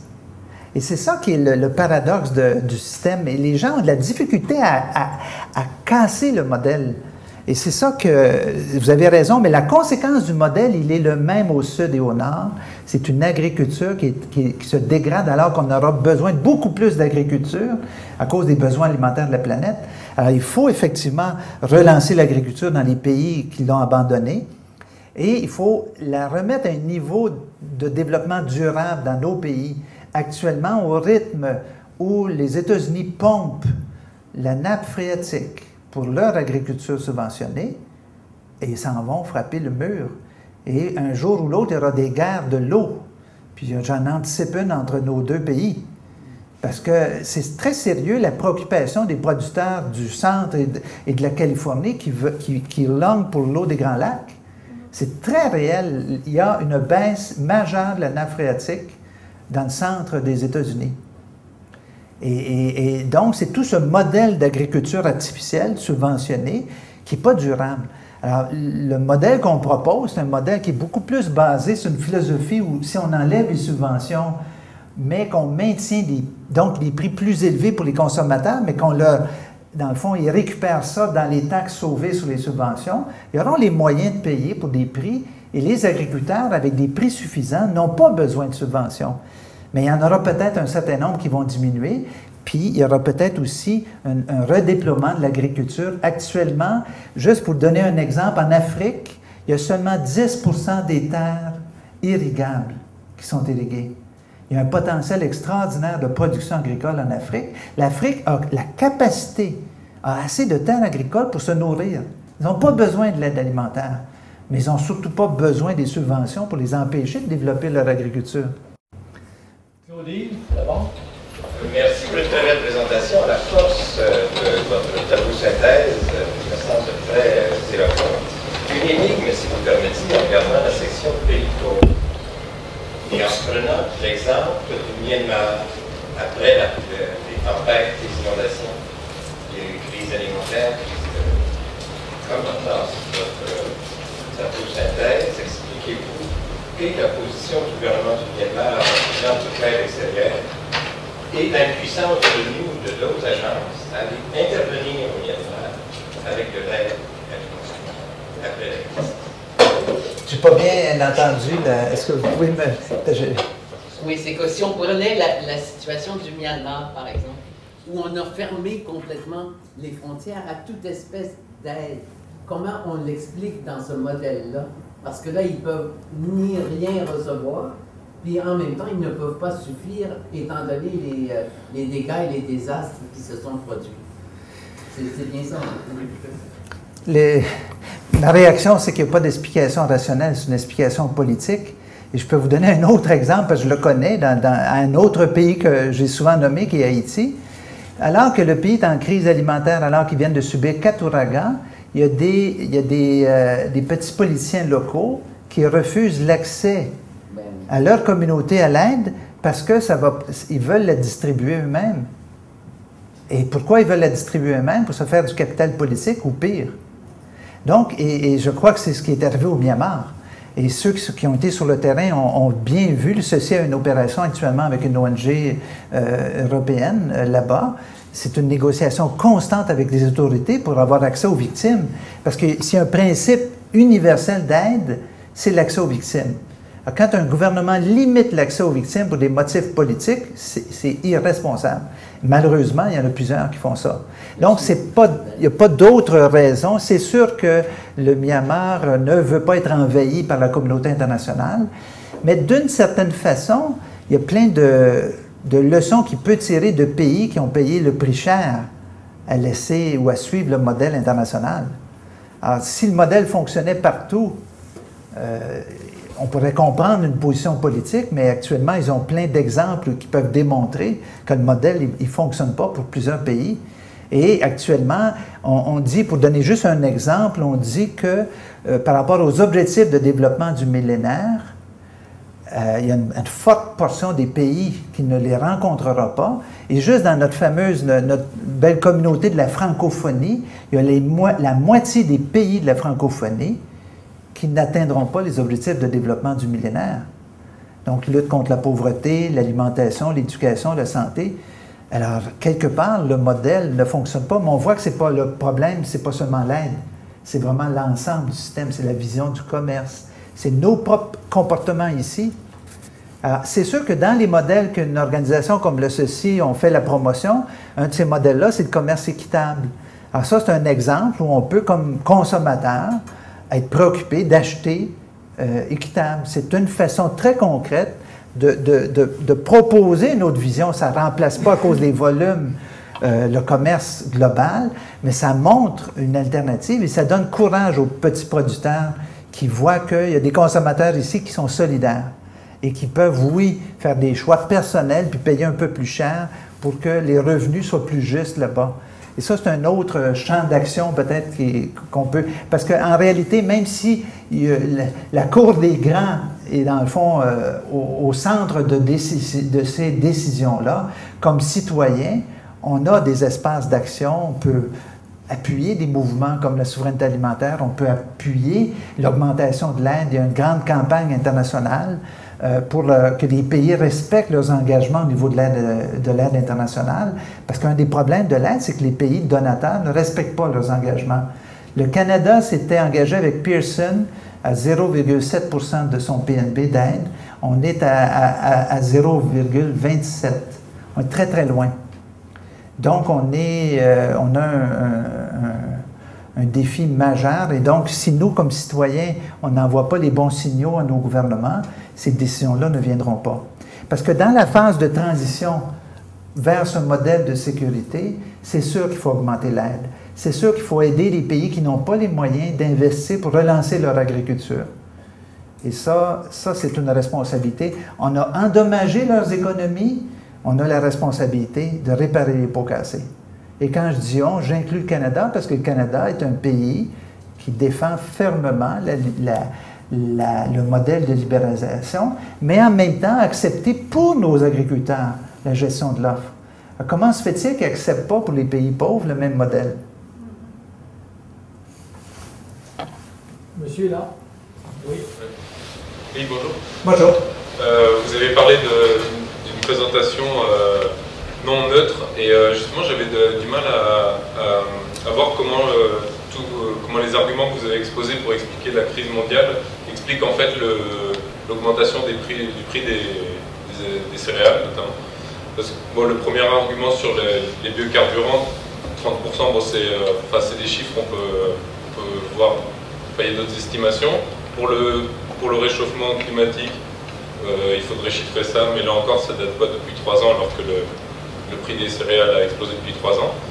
Euh, pour le libéralisme, vous avez dit justement que le problème c'était plus le, protectionnisme et les subventions. Et en arrivant justement aux subventions, vous avez expliqué que, ça faisait baisser le prix euh, des, produits, des, céréales. Et donc alors comment on explique une, une, explosion, un doublement dans le cas du blé, alors que justement les subventions font baisser les prix et que les autres facteurs dont vous avez parlé n'arrivent pas à, créer ces 200% d'augmentation? Je, vais, je vais donner un exemple très, très simple qui, fait le lien entre les, biocarburants et le, prix et les subventions. Le maïs américain subventionné était un, contributeur majeur du système d'aide et de dumping alimentaire mondial et le riz aussi d'ailleurs. Donc, euh, ces produits-là étaient disponibles. On crée des dépendances. Je mentionnais les dépendances comme l'exemple d'Haïti. Donc, ces pays-là ont perdu leur agriculture locale et sont devenus plus dépendants de ces produits-là. La décision américaine d'utiliser 25% de sa production de maïs pour faire des biocarburants a réduit la disponibilité de vivres de 100 millions de tonnes pour les pays qui, étaient dépendants de cette aide-là. Donc, ça a eu deux effets. Ça a eu un effet sur le manque de, de, produits alimentaires disponibles. Il y avait vraiment un déficit alimentaire disponible qui était lié aux biocarburants, mais aussi au changement climatique, parce qu'il ne faut pas oublier qu'il y a eu quand même plusieurs mauvaises récoltes en ligne dans plusieurs pays qui étaient des gros producteurs, comme l'Australie par exemple. Donc, il y a eu moins d'aliments disponibles. Par ailleurs, euh, donc le fait qu'il y ait euh, une, demande accrue euh, et que les prix étaient maintenus très bas, ont fait que les, prix ont monté extrêmement vite parce que les prix étaient maintenus artificiellement bas par, par les subventions. Il y a une pénurie, les consommateurs en demandent. Alors, qu'est-ce qui est arrivé? Le système de spéculation a joué. Alors, pour donner deux exemples, ceux du Niger et du Mali, non seulement ces pays-là ont reçu moins d'exportation de, produits euh, comme le riz, mais en plus de ça, les spéculateurs ont acheté des quantités massives de riz produits localement, ils les ont sortis pour aller au Ghana les stocker et ont attendu que les prix montent pour les remettre sur le marché. Donc, le fait de considérer les aliments comme un produit commercial, plutôt qu'un produit, un droit à la vie, a fait que les spéculateurs ont fait exactement comme les banques, comme euh, dans la crise financière, ils ont spéculé sur la valeur et ça, ça a fait, ça a contribué à augmenter beaucoup les prix aussi. Je ne sais pas si ça, j'ai pas le lien parce que c'est des facteurs complexes, donc j'ai pas le lien spécifique de chaque élément, sauf que dans le cas des, euh, du maïs, on dit donc les biocarburants, c'est 30% de la hausse de prix qui est directement attribuée à la pénurie de 100 millions de tonnes de maïs. Je ne sais pas si ça répond. je pensais à la spéculation aussi au prix du pétrole. Oui, bien sûr. Évidemment. Alors, comme vous voyez, il y a une crise complexe qui vient de plusieurs causes. Le pétrole, je l'ai mentionné aussi. Tout ça a contribué à un système qui a été aggravé par la spéculation. Et les spéculateurs ont effectivement contribué à faire augmenter les prix dans plusieurs pays. Aujourd'hui, comme les spéculateurs voient qu'il y a un ralentissement économique, ils relâchent euh, les, les stocks qu'ils ont euh, cachés. Et maintenant, on voit qu'il y a une baisse rapide du prix. Mais le- les problèmes fondamentaux qui expliquent qu'il y a moins d'aliments disponibles sur le marché, ils sont toujours là. On a toujours des problèmes climatiques, on a toujours une politique de biocarburants, on a toujours des subventions agricoles qui découragent les producteurs du Sud de produire. Donc, euh, même si on leur dit, écoutez, les prix sont élevés, lancez-vous dans la production. Relancer une production agricole, c'est plusieurs saisons, c'est pas automatique. Il faut que les plantes aient le temps de pousser. Et donc, avant qu'ils euh, aient pu revenir sur le marché avec une, production accrue, euh, les prix euh, jouent au yo-yo et donc ils pourraient à nouveau être perdants. Alors, c'est un peu dans ce contexte-là qu'on dit le système qui fait qu'on traite les aliments comme un commerce, au même titre que, le pétrole ou d'autres produits, contribue de moins en moins à la sécurité alimentaire des pays. Parce qu'il est, il est vulnérable à la spéculation, il est vulnérable euh, aussi à des décisions politiques comme euh, celle des biocarburants. Une question de Landry, ensuite monsieur, et une une dernière. euh. Je vous remercie beaucoup pour votre brillante intervention. Donc, on a pu tirer de nombreux éléments. Euh, mes questions vont plus être relatives euh, aux solutions euh, qui sont proposées, dans la relation entre votre analyse et les solutions proposées. Euh, tout d'abord, euh, cette analyse sont état du fait que euh, s'il y avait fin arrêt des subventions, les revenus générés aux pays en développement seraient supérieurs à l'aide euh, totale euh, qui est faite pour ces pays. Donc, par rapport à ce premier constat, on reconnaît aussi que et ça, il est très difficile pour aussi bien les gros producteurs que les petits, producteurs des pays du Nord d'accepter la fin des subventions. Cela est également pour, euh, et pas seulement dans le secteur agricole, mais au niveau économique, euh, les grosses entreprises comme plus petites euh, euh, ont toujours une tendance à vouloir plus de subventions. Donc, étant donné ce fait, les solutions que vous proposez ont l'air d'être très éthiques, très attirantes, potentiellement très pertinentes. Pourtant, euh, on sait qu'il faut un rapport de force euh, euh, pour, que, pour passer des, questions éthiques à la question d'application concrète des, solutions, des solutions proposées. Autrement dit, ce n'est pas de bonne volonté que les gouvernements ou que les, producteurs ou autres du jour au lendemain décideront il faudrait qu'on aille assumer la sécurité alimentaire des pays en développement ou autres. Et même dans les pays en développement, pour proposer une, vision non euh, commerciale de- des aliments ou de l'alimentation, même dans les pays en développement, les plus petits producteurs euh, ont aussi recours à ce jeu de l'offre et de la demande, par exemple en, mettant, en, euh, en mettant en marché moins de produits qu'ils en ont en fait pour jouer justement à la question de la spéculation. Donc d'un côté, euh, dans les pays en développement, l'éthique n'est pas nécessairement supérieure. De l'autre, dans les pays développés, ce n'est pas le cas. Et on sait que passer euh, d'une éthique euh, à une mise en œuvre concrète de certaines solutions, euh, il faut un rapport de force. Comment vous jouez dans ce rapport de force? J'aime bien euh, la référence que vous faites à la notion d'éthique. Parce que, euh, effectivement, ce dont je parle actuellement, c'est une vision du développement qui est fondée sur des rapports de justice et de droit, et non pas sur des rapports de compétition et de commerce. Puis, je vous l'ai dit, je n'étais pas neutre. C'est sûr qu'en en travaillant dans le milieu des, des ONG de développement, on a une vision du développement qui est fondée sur ce type de valeurs-là. Est-ce que c'est une utopie? Je dirais que par rapport à cette préoccupation, si je ramène à la question des subventions, on a, tellement lié l'intérêt des producteurs d'ici à la notion de subvention qu'on a oublié que ce qui les intéresse, ce n'est pas nécessairement de produire beaucoup, c'est d'avoir un revenu suffisant. Actuellement, les subventions les encouragent à maintenir des hauts volumes de production qui ne sont pas toujours nécessaires et surtout qui sont artificiels, alors que ces niveaux de production pourraient être faits ailleurs à meilleur coût. Et si on leur proposait des niveaux de revenus équivalents, ils n'auraient pas besoin de maintenir ce niveau de, de production artificielle. Alors, ici, c'est ce que je mentionne, c'est une question de prix. Et c'est la même chose pour les producteurs au Sud. Les producteurs au Sud ne seront pas encouragés à augmenter leur production si le prix n'est pas suffisant. Et le prix va rester bas tant que les pays du Nord vont subventionner leurs propres agriculteurs. On ne sortira pas de la crise si on ne trouve pas des solutions différentes, basées sur l'éthique, oui, mais aussi basées sur l'intérêt réel des producteurs. Et l'intérêt réel, c'est le revenu, c'est pas le volume.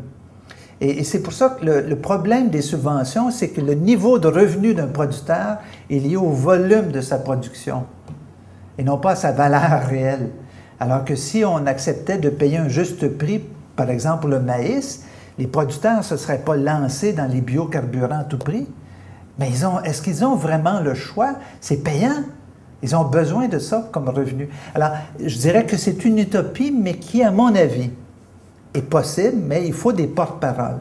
Et actuellement, le problème, c'est que les porte-paroles sont souvent des gens des pays plus fragiles, moins légitimes pour la communauté internationale, ou des, par exemple, c'est sûr que le porte-parole de l'ONU, le rapporteur spécial sur le droit à l'alimentation, il va tenir le même discours.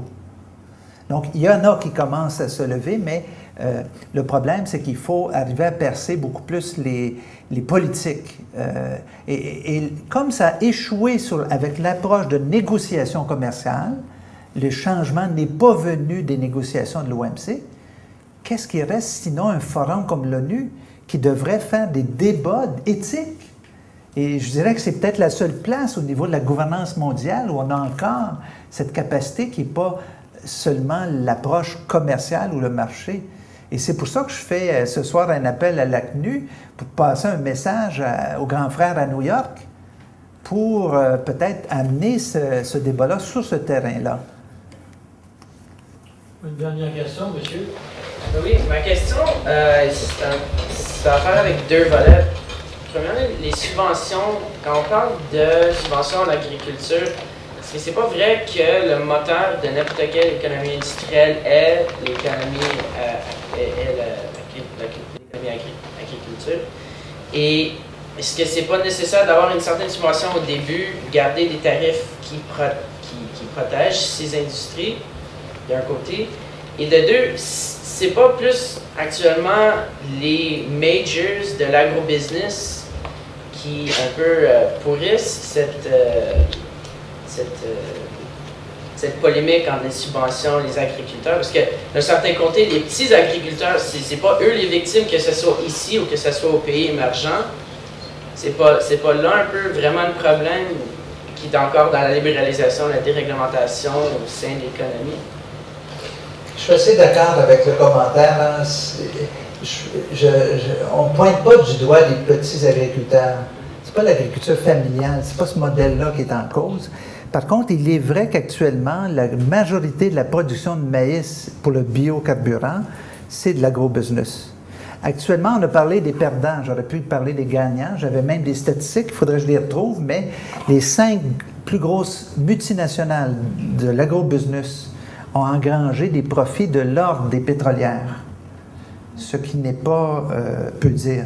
C'est extrêmement payant ce qui est en train de se produire pour eux. C'est clair qu'il y a des gagnants dans ce système-là. Mais est-ce que c'est ce système-là qui va réduire la pauvreté, qui va améliorer la sécurité et l'alimentation? C'est très tentant. Hein? Puis là, je donne un exemple du Sénégal qui est en train de brader des terres irrigables le long du fleuve Sénégal euh, à, de, de l'agro-business de l'Inde. Je parlais avec le président du, Sénégal de cet enjeu-là parce que je lui demandais est-ce que vous pensez que cette stratégie-là va résoudre le problème alimentaire du Sénégal? Parce que où ces entreprises indiennes vont mettre en marché ce qu'ils vont produire au Sénégal, est-ce que ça va être pour les, pour les vendre au Sénégal? Sûrement pas. Ça va aller en Inde ou ailleurs. Alors, ce que je suis en train de dire, c'est que le modèle d'agro-business, vit du, système, il vit grassement du système. Mais ce n'est pas celui qui va résoudre la sécurité alimentaire. C'est ça. C'est pour ça que je suis d'accord avec l'analyse, euh, tout à fait. Sur euh, le commerce des semences angéliques et les produits sur ces semences-là, quelle influence sur la sécurité alimentaire et sur la crise actuelle J'ai pas bien. euh. J'ai compris le mot euh, du, euh, des, des OGM, Ouais, voilà. Et le rôle, mais la question c'est? Quelle peut être l'influence des agro-business, comme vous parliez tout à l'heure, et du développement des brevets sur les semences en termes de Ouais. Actuellement, c'est un, un autre débat, je dirais. On pourrait, si vous avez un peu de temps, on pourrait s'amuser encore à en débattre. Mon analyse actuellement, c'est que les OGM peuvent faire partie de la solution dans la mesure où c'est accepté et acceptable par des pays. Ce n'est pas tous les pays qui acceptent le modèle. Le Canada l'a accepté, le Brésil l'accepte, ils sont même euh, très avancés, l'Argentine. Mais actuellement, on est en train de l'imposer à l'Afrique, puis plusieurs pays africains n'en veulent pas. Et quand on parle de droit à la sécurité alimentaire et de droit à ses politiques agricoles, un pays devrait pouvoir dire, nous, on ne veut pas de, ces, de semences transgéniques. On veut appuyer notre agriculture sur la production de semences euh, indigènes. Et je peux vous dire qu'actuellement, il y a des centres de recherche en Afrique euh, euh, qui ont mis au point des semences non transgéniques très performantes qui répondent exactement aux conditions euh, de l'Afrique qui pourraient reconduire une forme de révolution verte euh, comme l'avait connu l'Inde. Donc, c'est techniquement la portée des pays de pouvoir relancer une agriculture plus performante sans recours aux, aux semences transgéniques. Par contre, je dois dire que la communauté d'aide, et notamment les fondations américaines comme Bill Gates et Rockefeller, qui ont mis en place un très gros programme d'appui à l'agriculture africaine qu'ils ont appelé le Green Revolution, eh eux sont des tenants de, l'utilisation des semences transgéniques. Donc, il y a un débat. Euh, personnellement, je pense que la réponse, euh, c'est pas à nous qu'elle appartient, elle devrait appartenir aux agriculteurs et aux populations concernées. Alors, si les populations en Afrique n'en veulent pas, c'est leur droit. Par contre, s'ils choisissent cette voie-là, c'est leur droit aussi. On- c'est, euh, c'est ma perspective par rapport à, à ces semences-là. Mais actuellement, je, je sais que euh, techniquement, ils peuvent s'en passer. Je- ça répond peut-être pas à, à la question. Et ça concerne aussi la sécurité sanitaire, ces produits-là? J'entends pas. C'est aussi une question de sécurité sanitaire, Oui. faire du commerce à travers ces produits-là, dont les effets sont, somme toute, Oui. discutables sur notre santé, sur la santé du consommateur, qui viennent d'un Oui. pays du Sud, du Nord. Donc, C'est aussi des choses. Voilà. Mais, c'est intéressant la perspective. Vous avez vu tantôt, j'ai mis beaucoup d'accent sur les enjeux de sécurité. Un pays peut choisir d'interdire les semences transgéniques s'ils évaluent que ça met en danger leur propre sécurité, soit sanitaire ou la sécurité même du développement durable du pays, par exemple la perte de patrimoine génétique de, de produits locaux. Parce qu'on a vu que la monoculture, entre autres, a été euh, désastreuse dans plusieurs de ces pays-là. Donc, les modèles traditionnels de production avaient, avaient une valeur. Alors, euh, je suis assez d'accord avec, avec l'analyse, c'est un enjeu de sécurité, mais à mon avis, il appartient en termes de décision euh, à ces pays.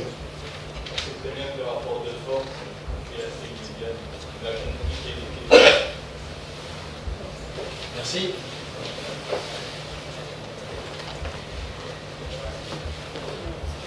Alors, euh, j'aimerais en votre nom tout simplement remercier notre euh, conférencier Michel.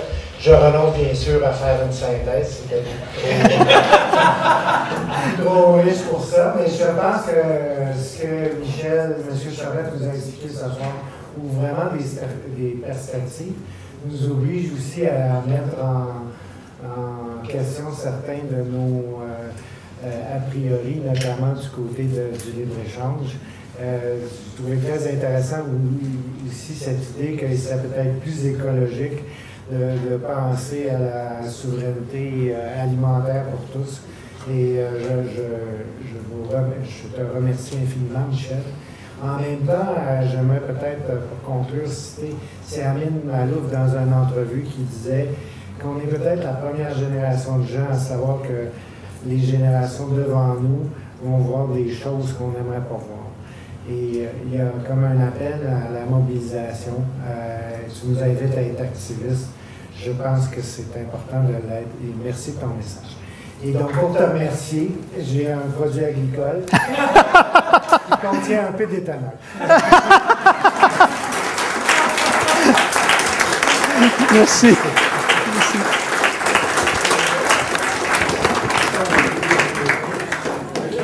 Wow! Merci tout le monde.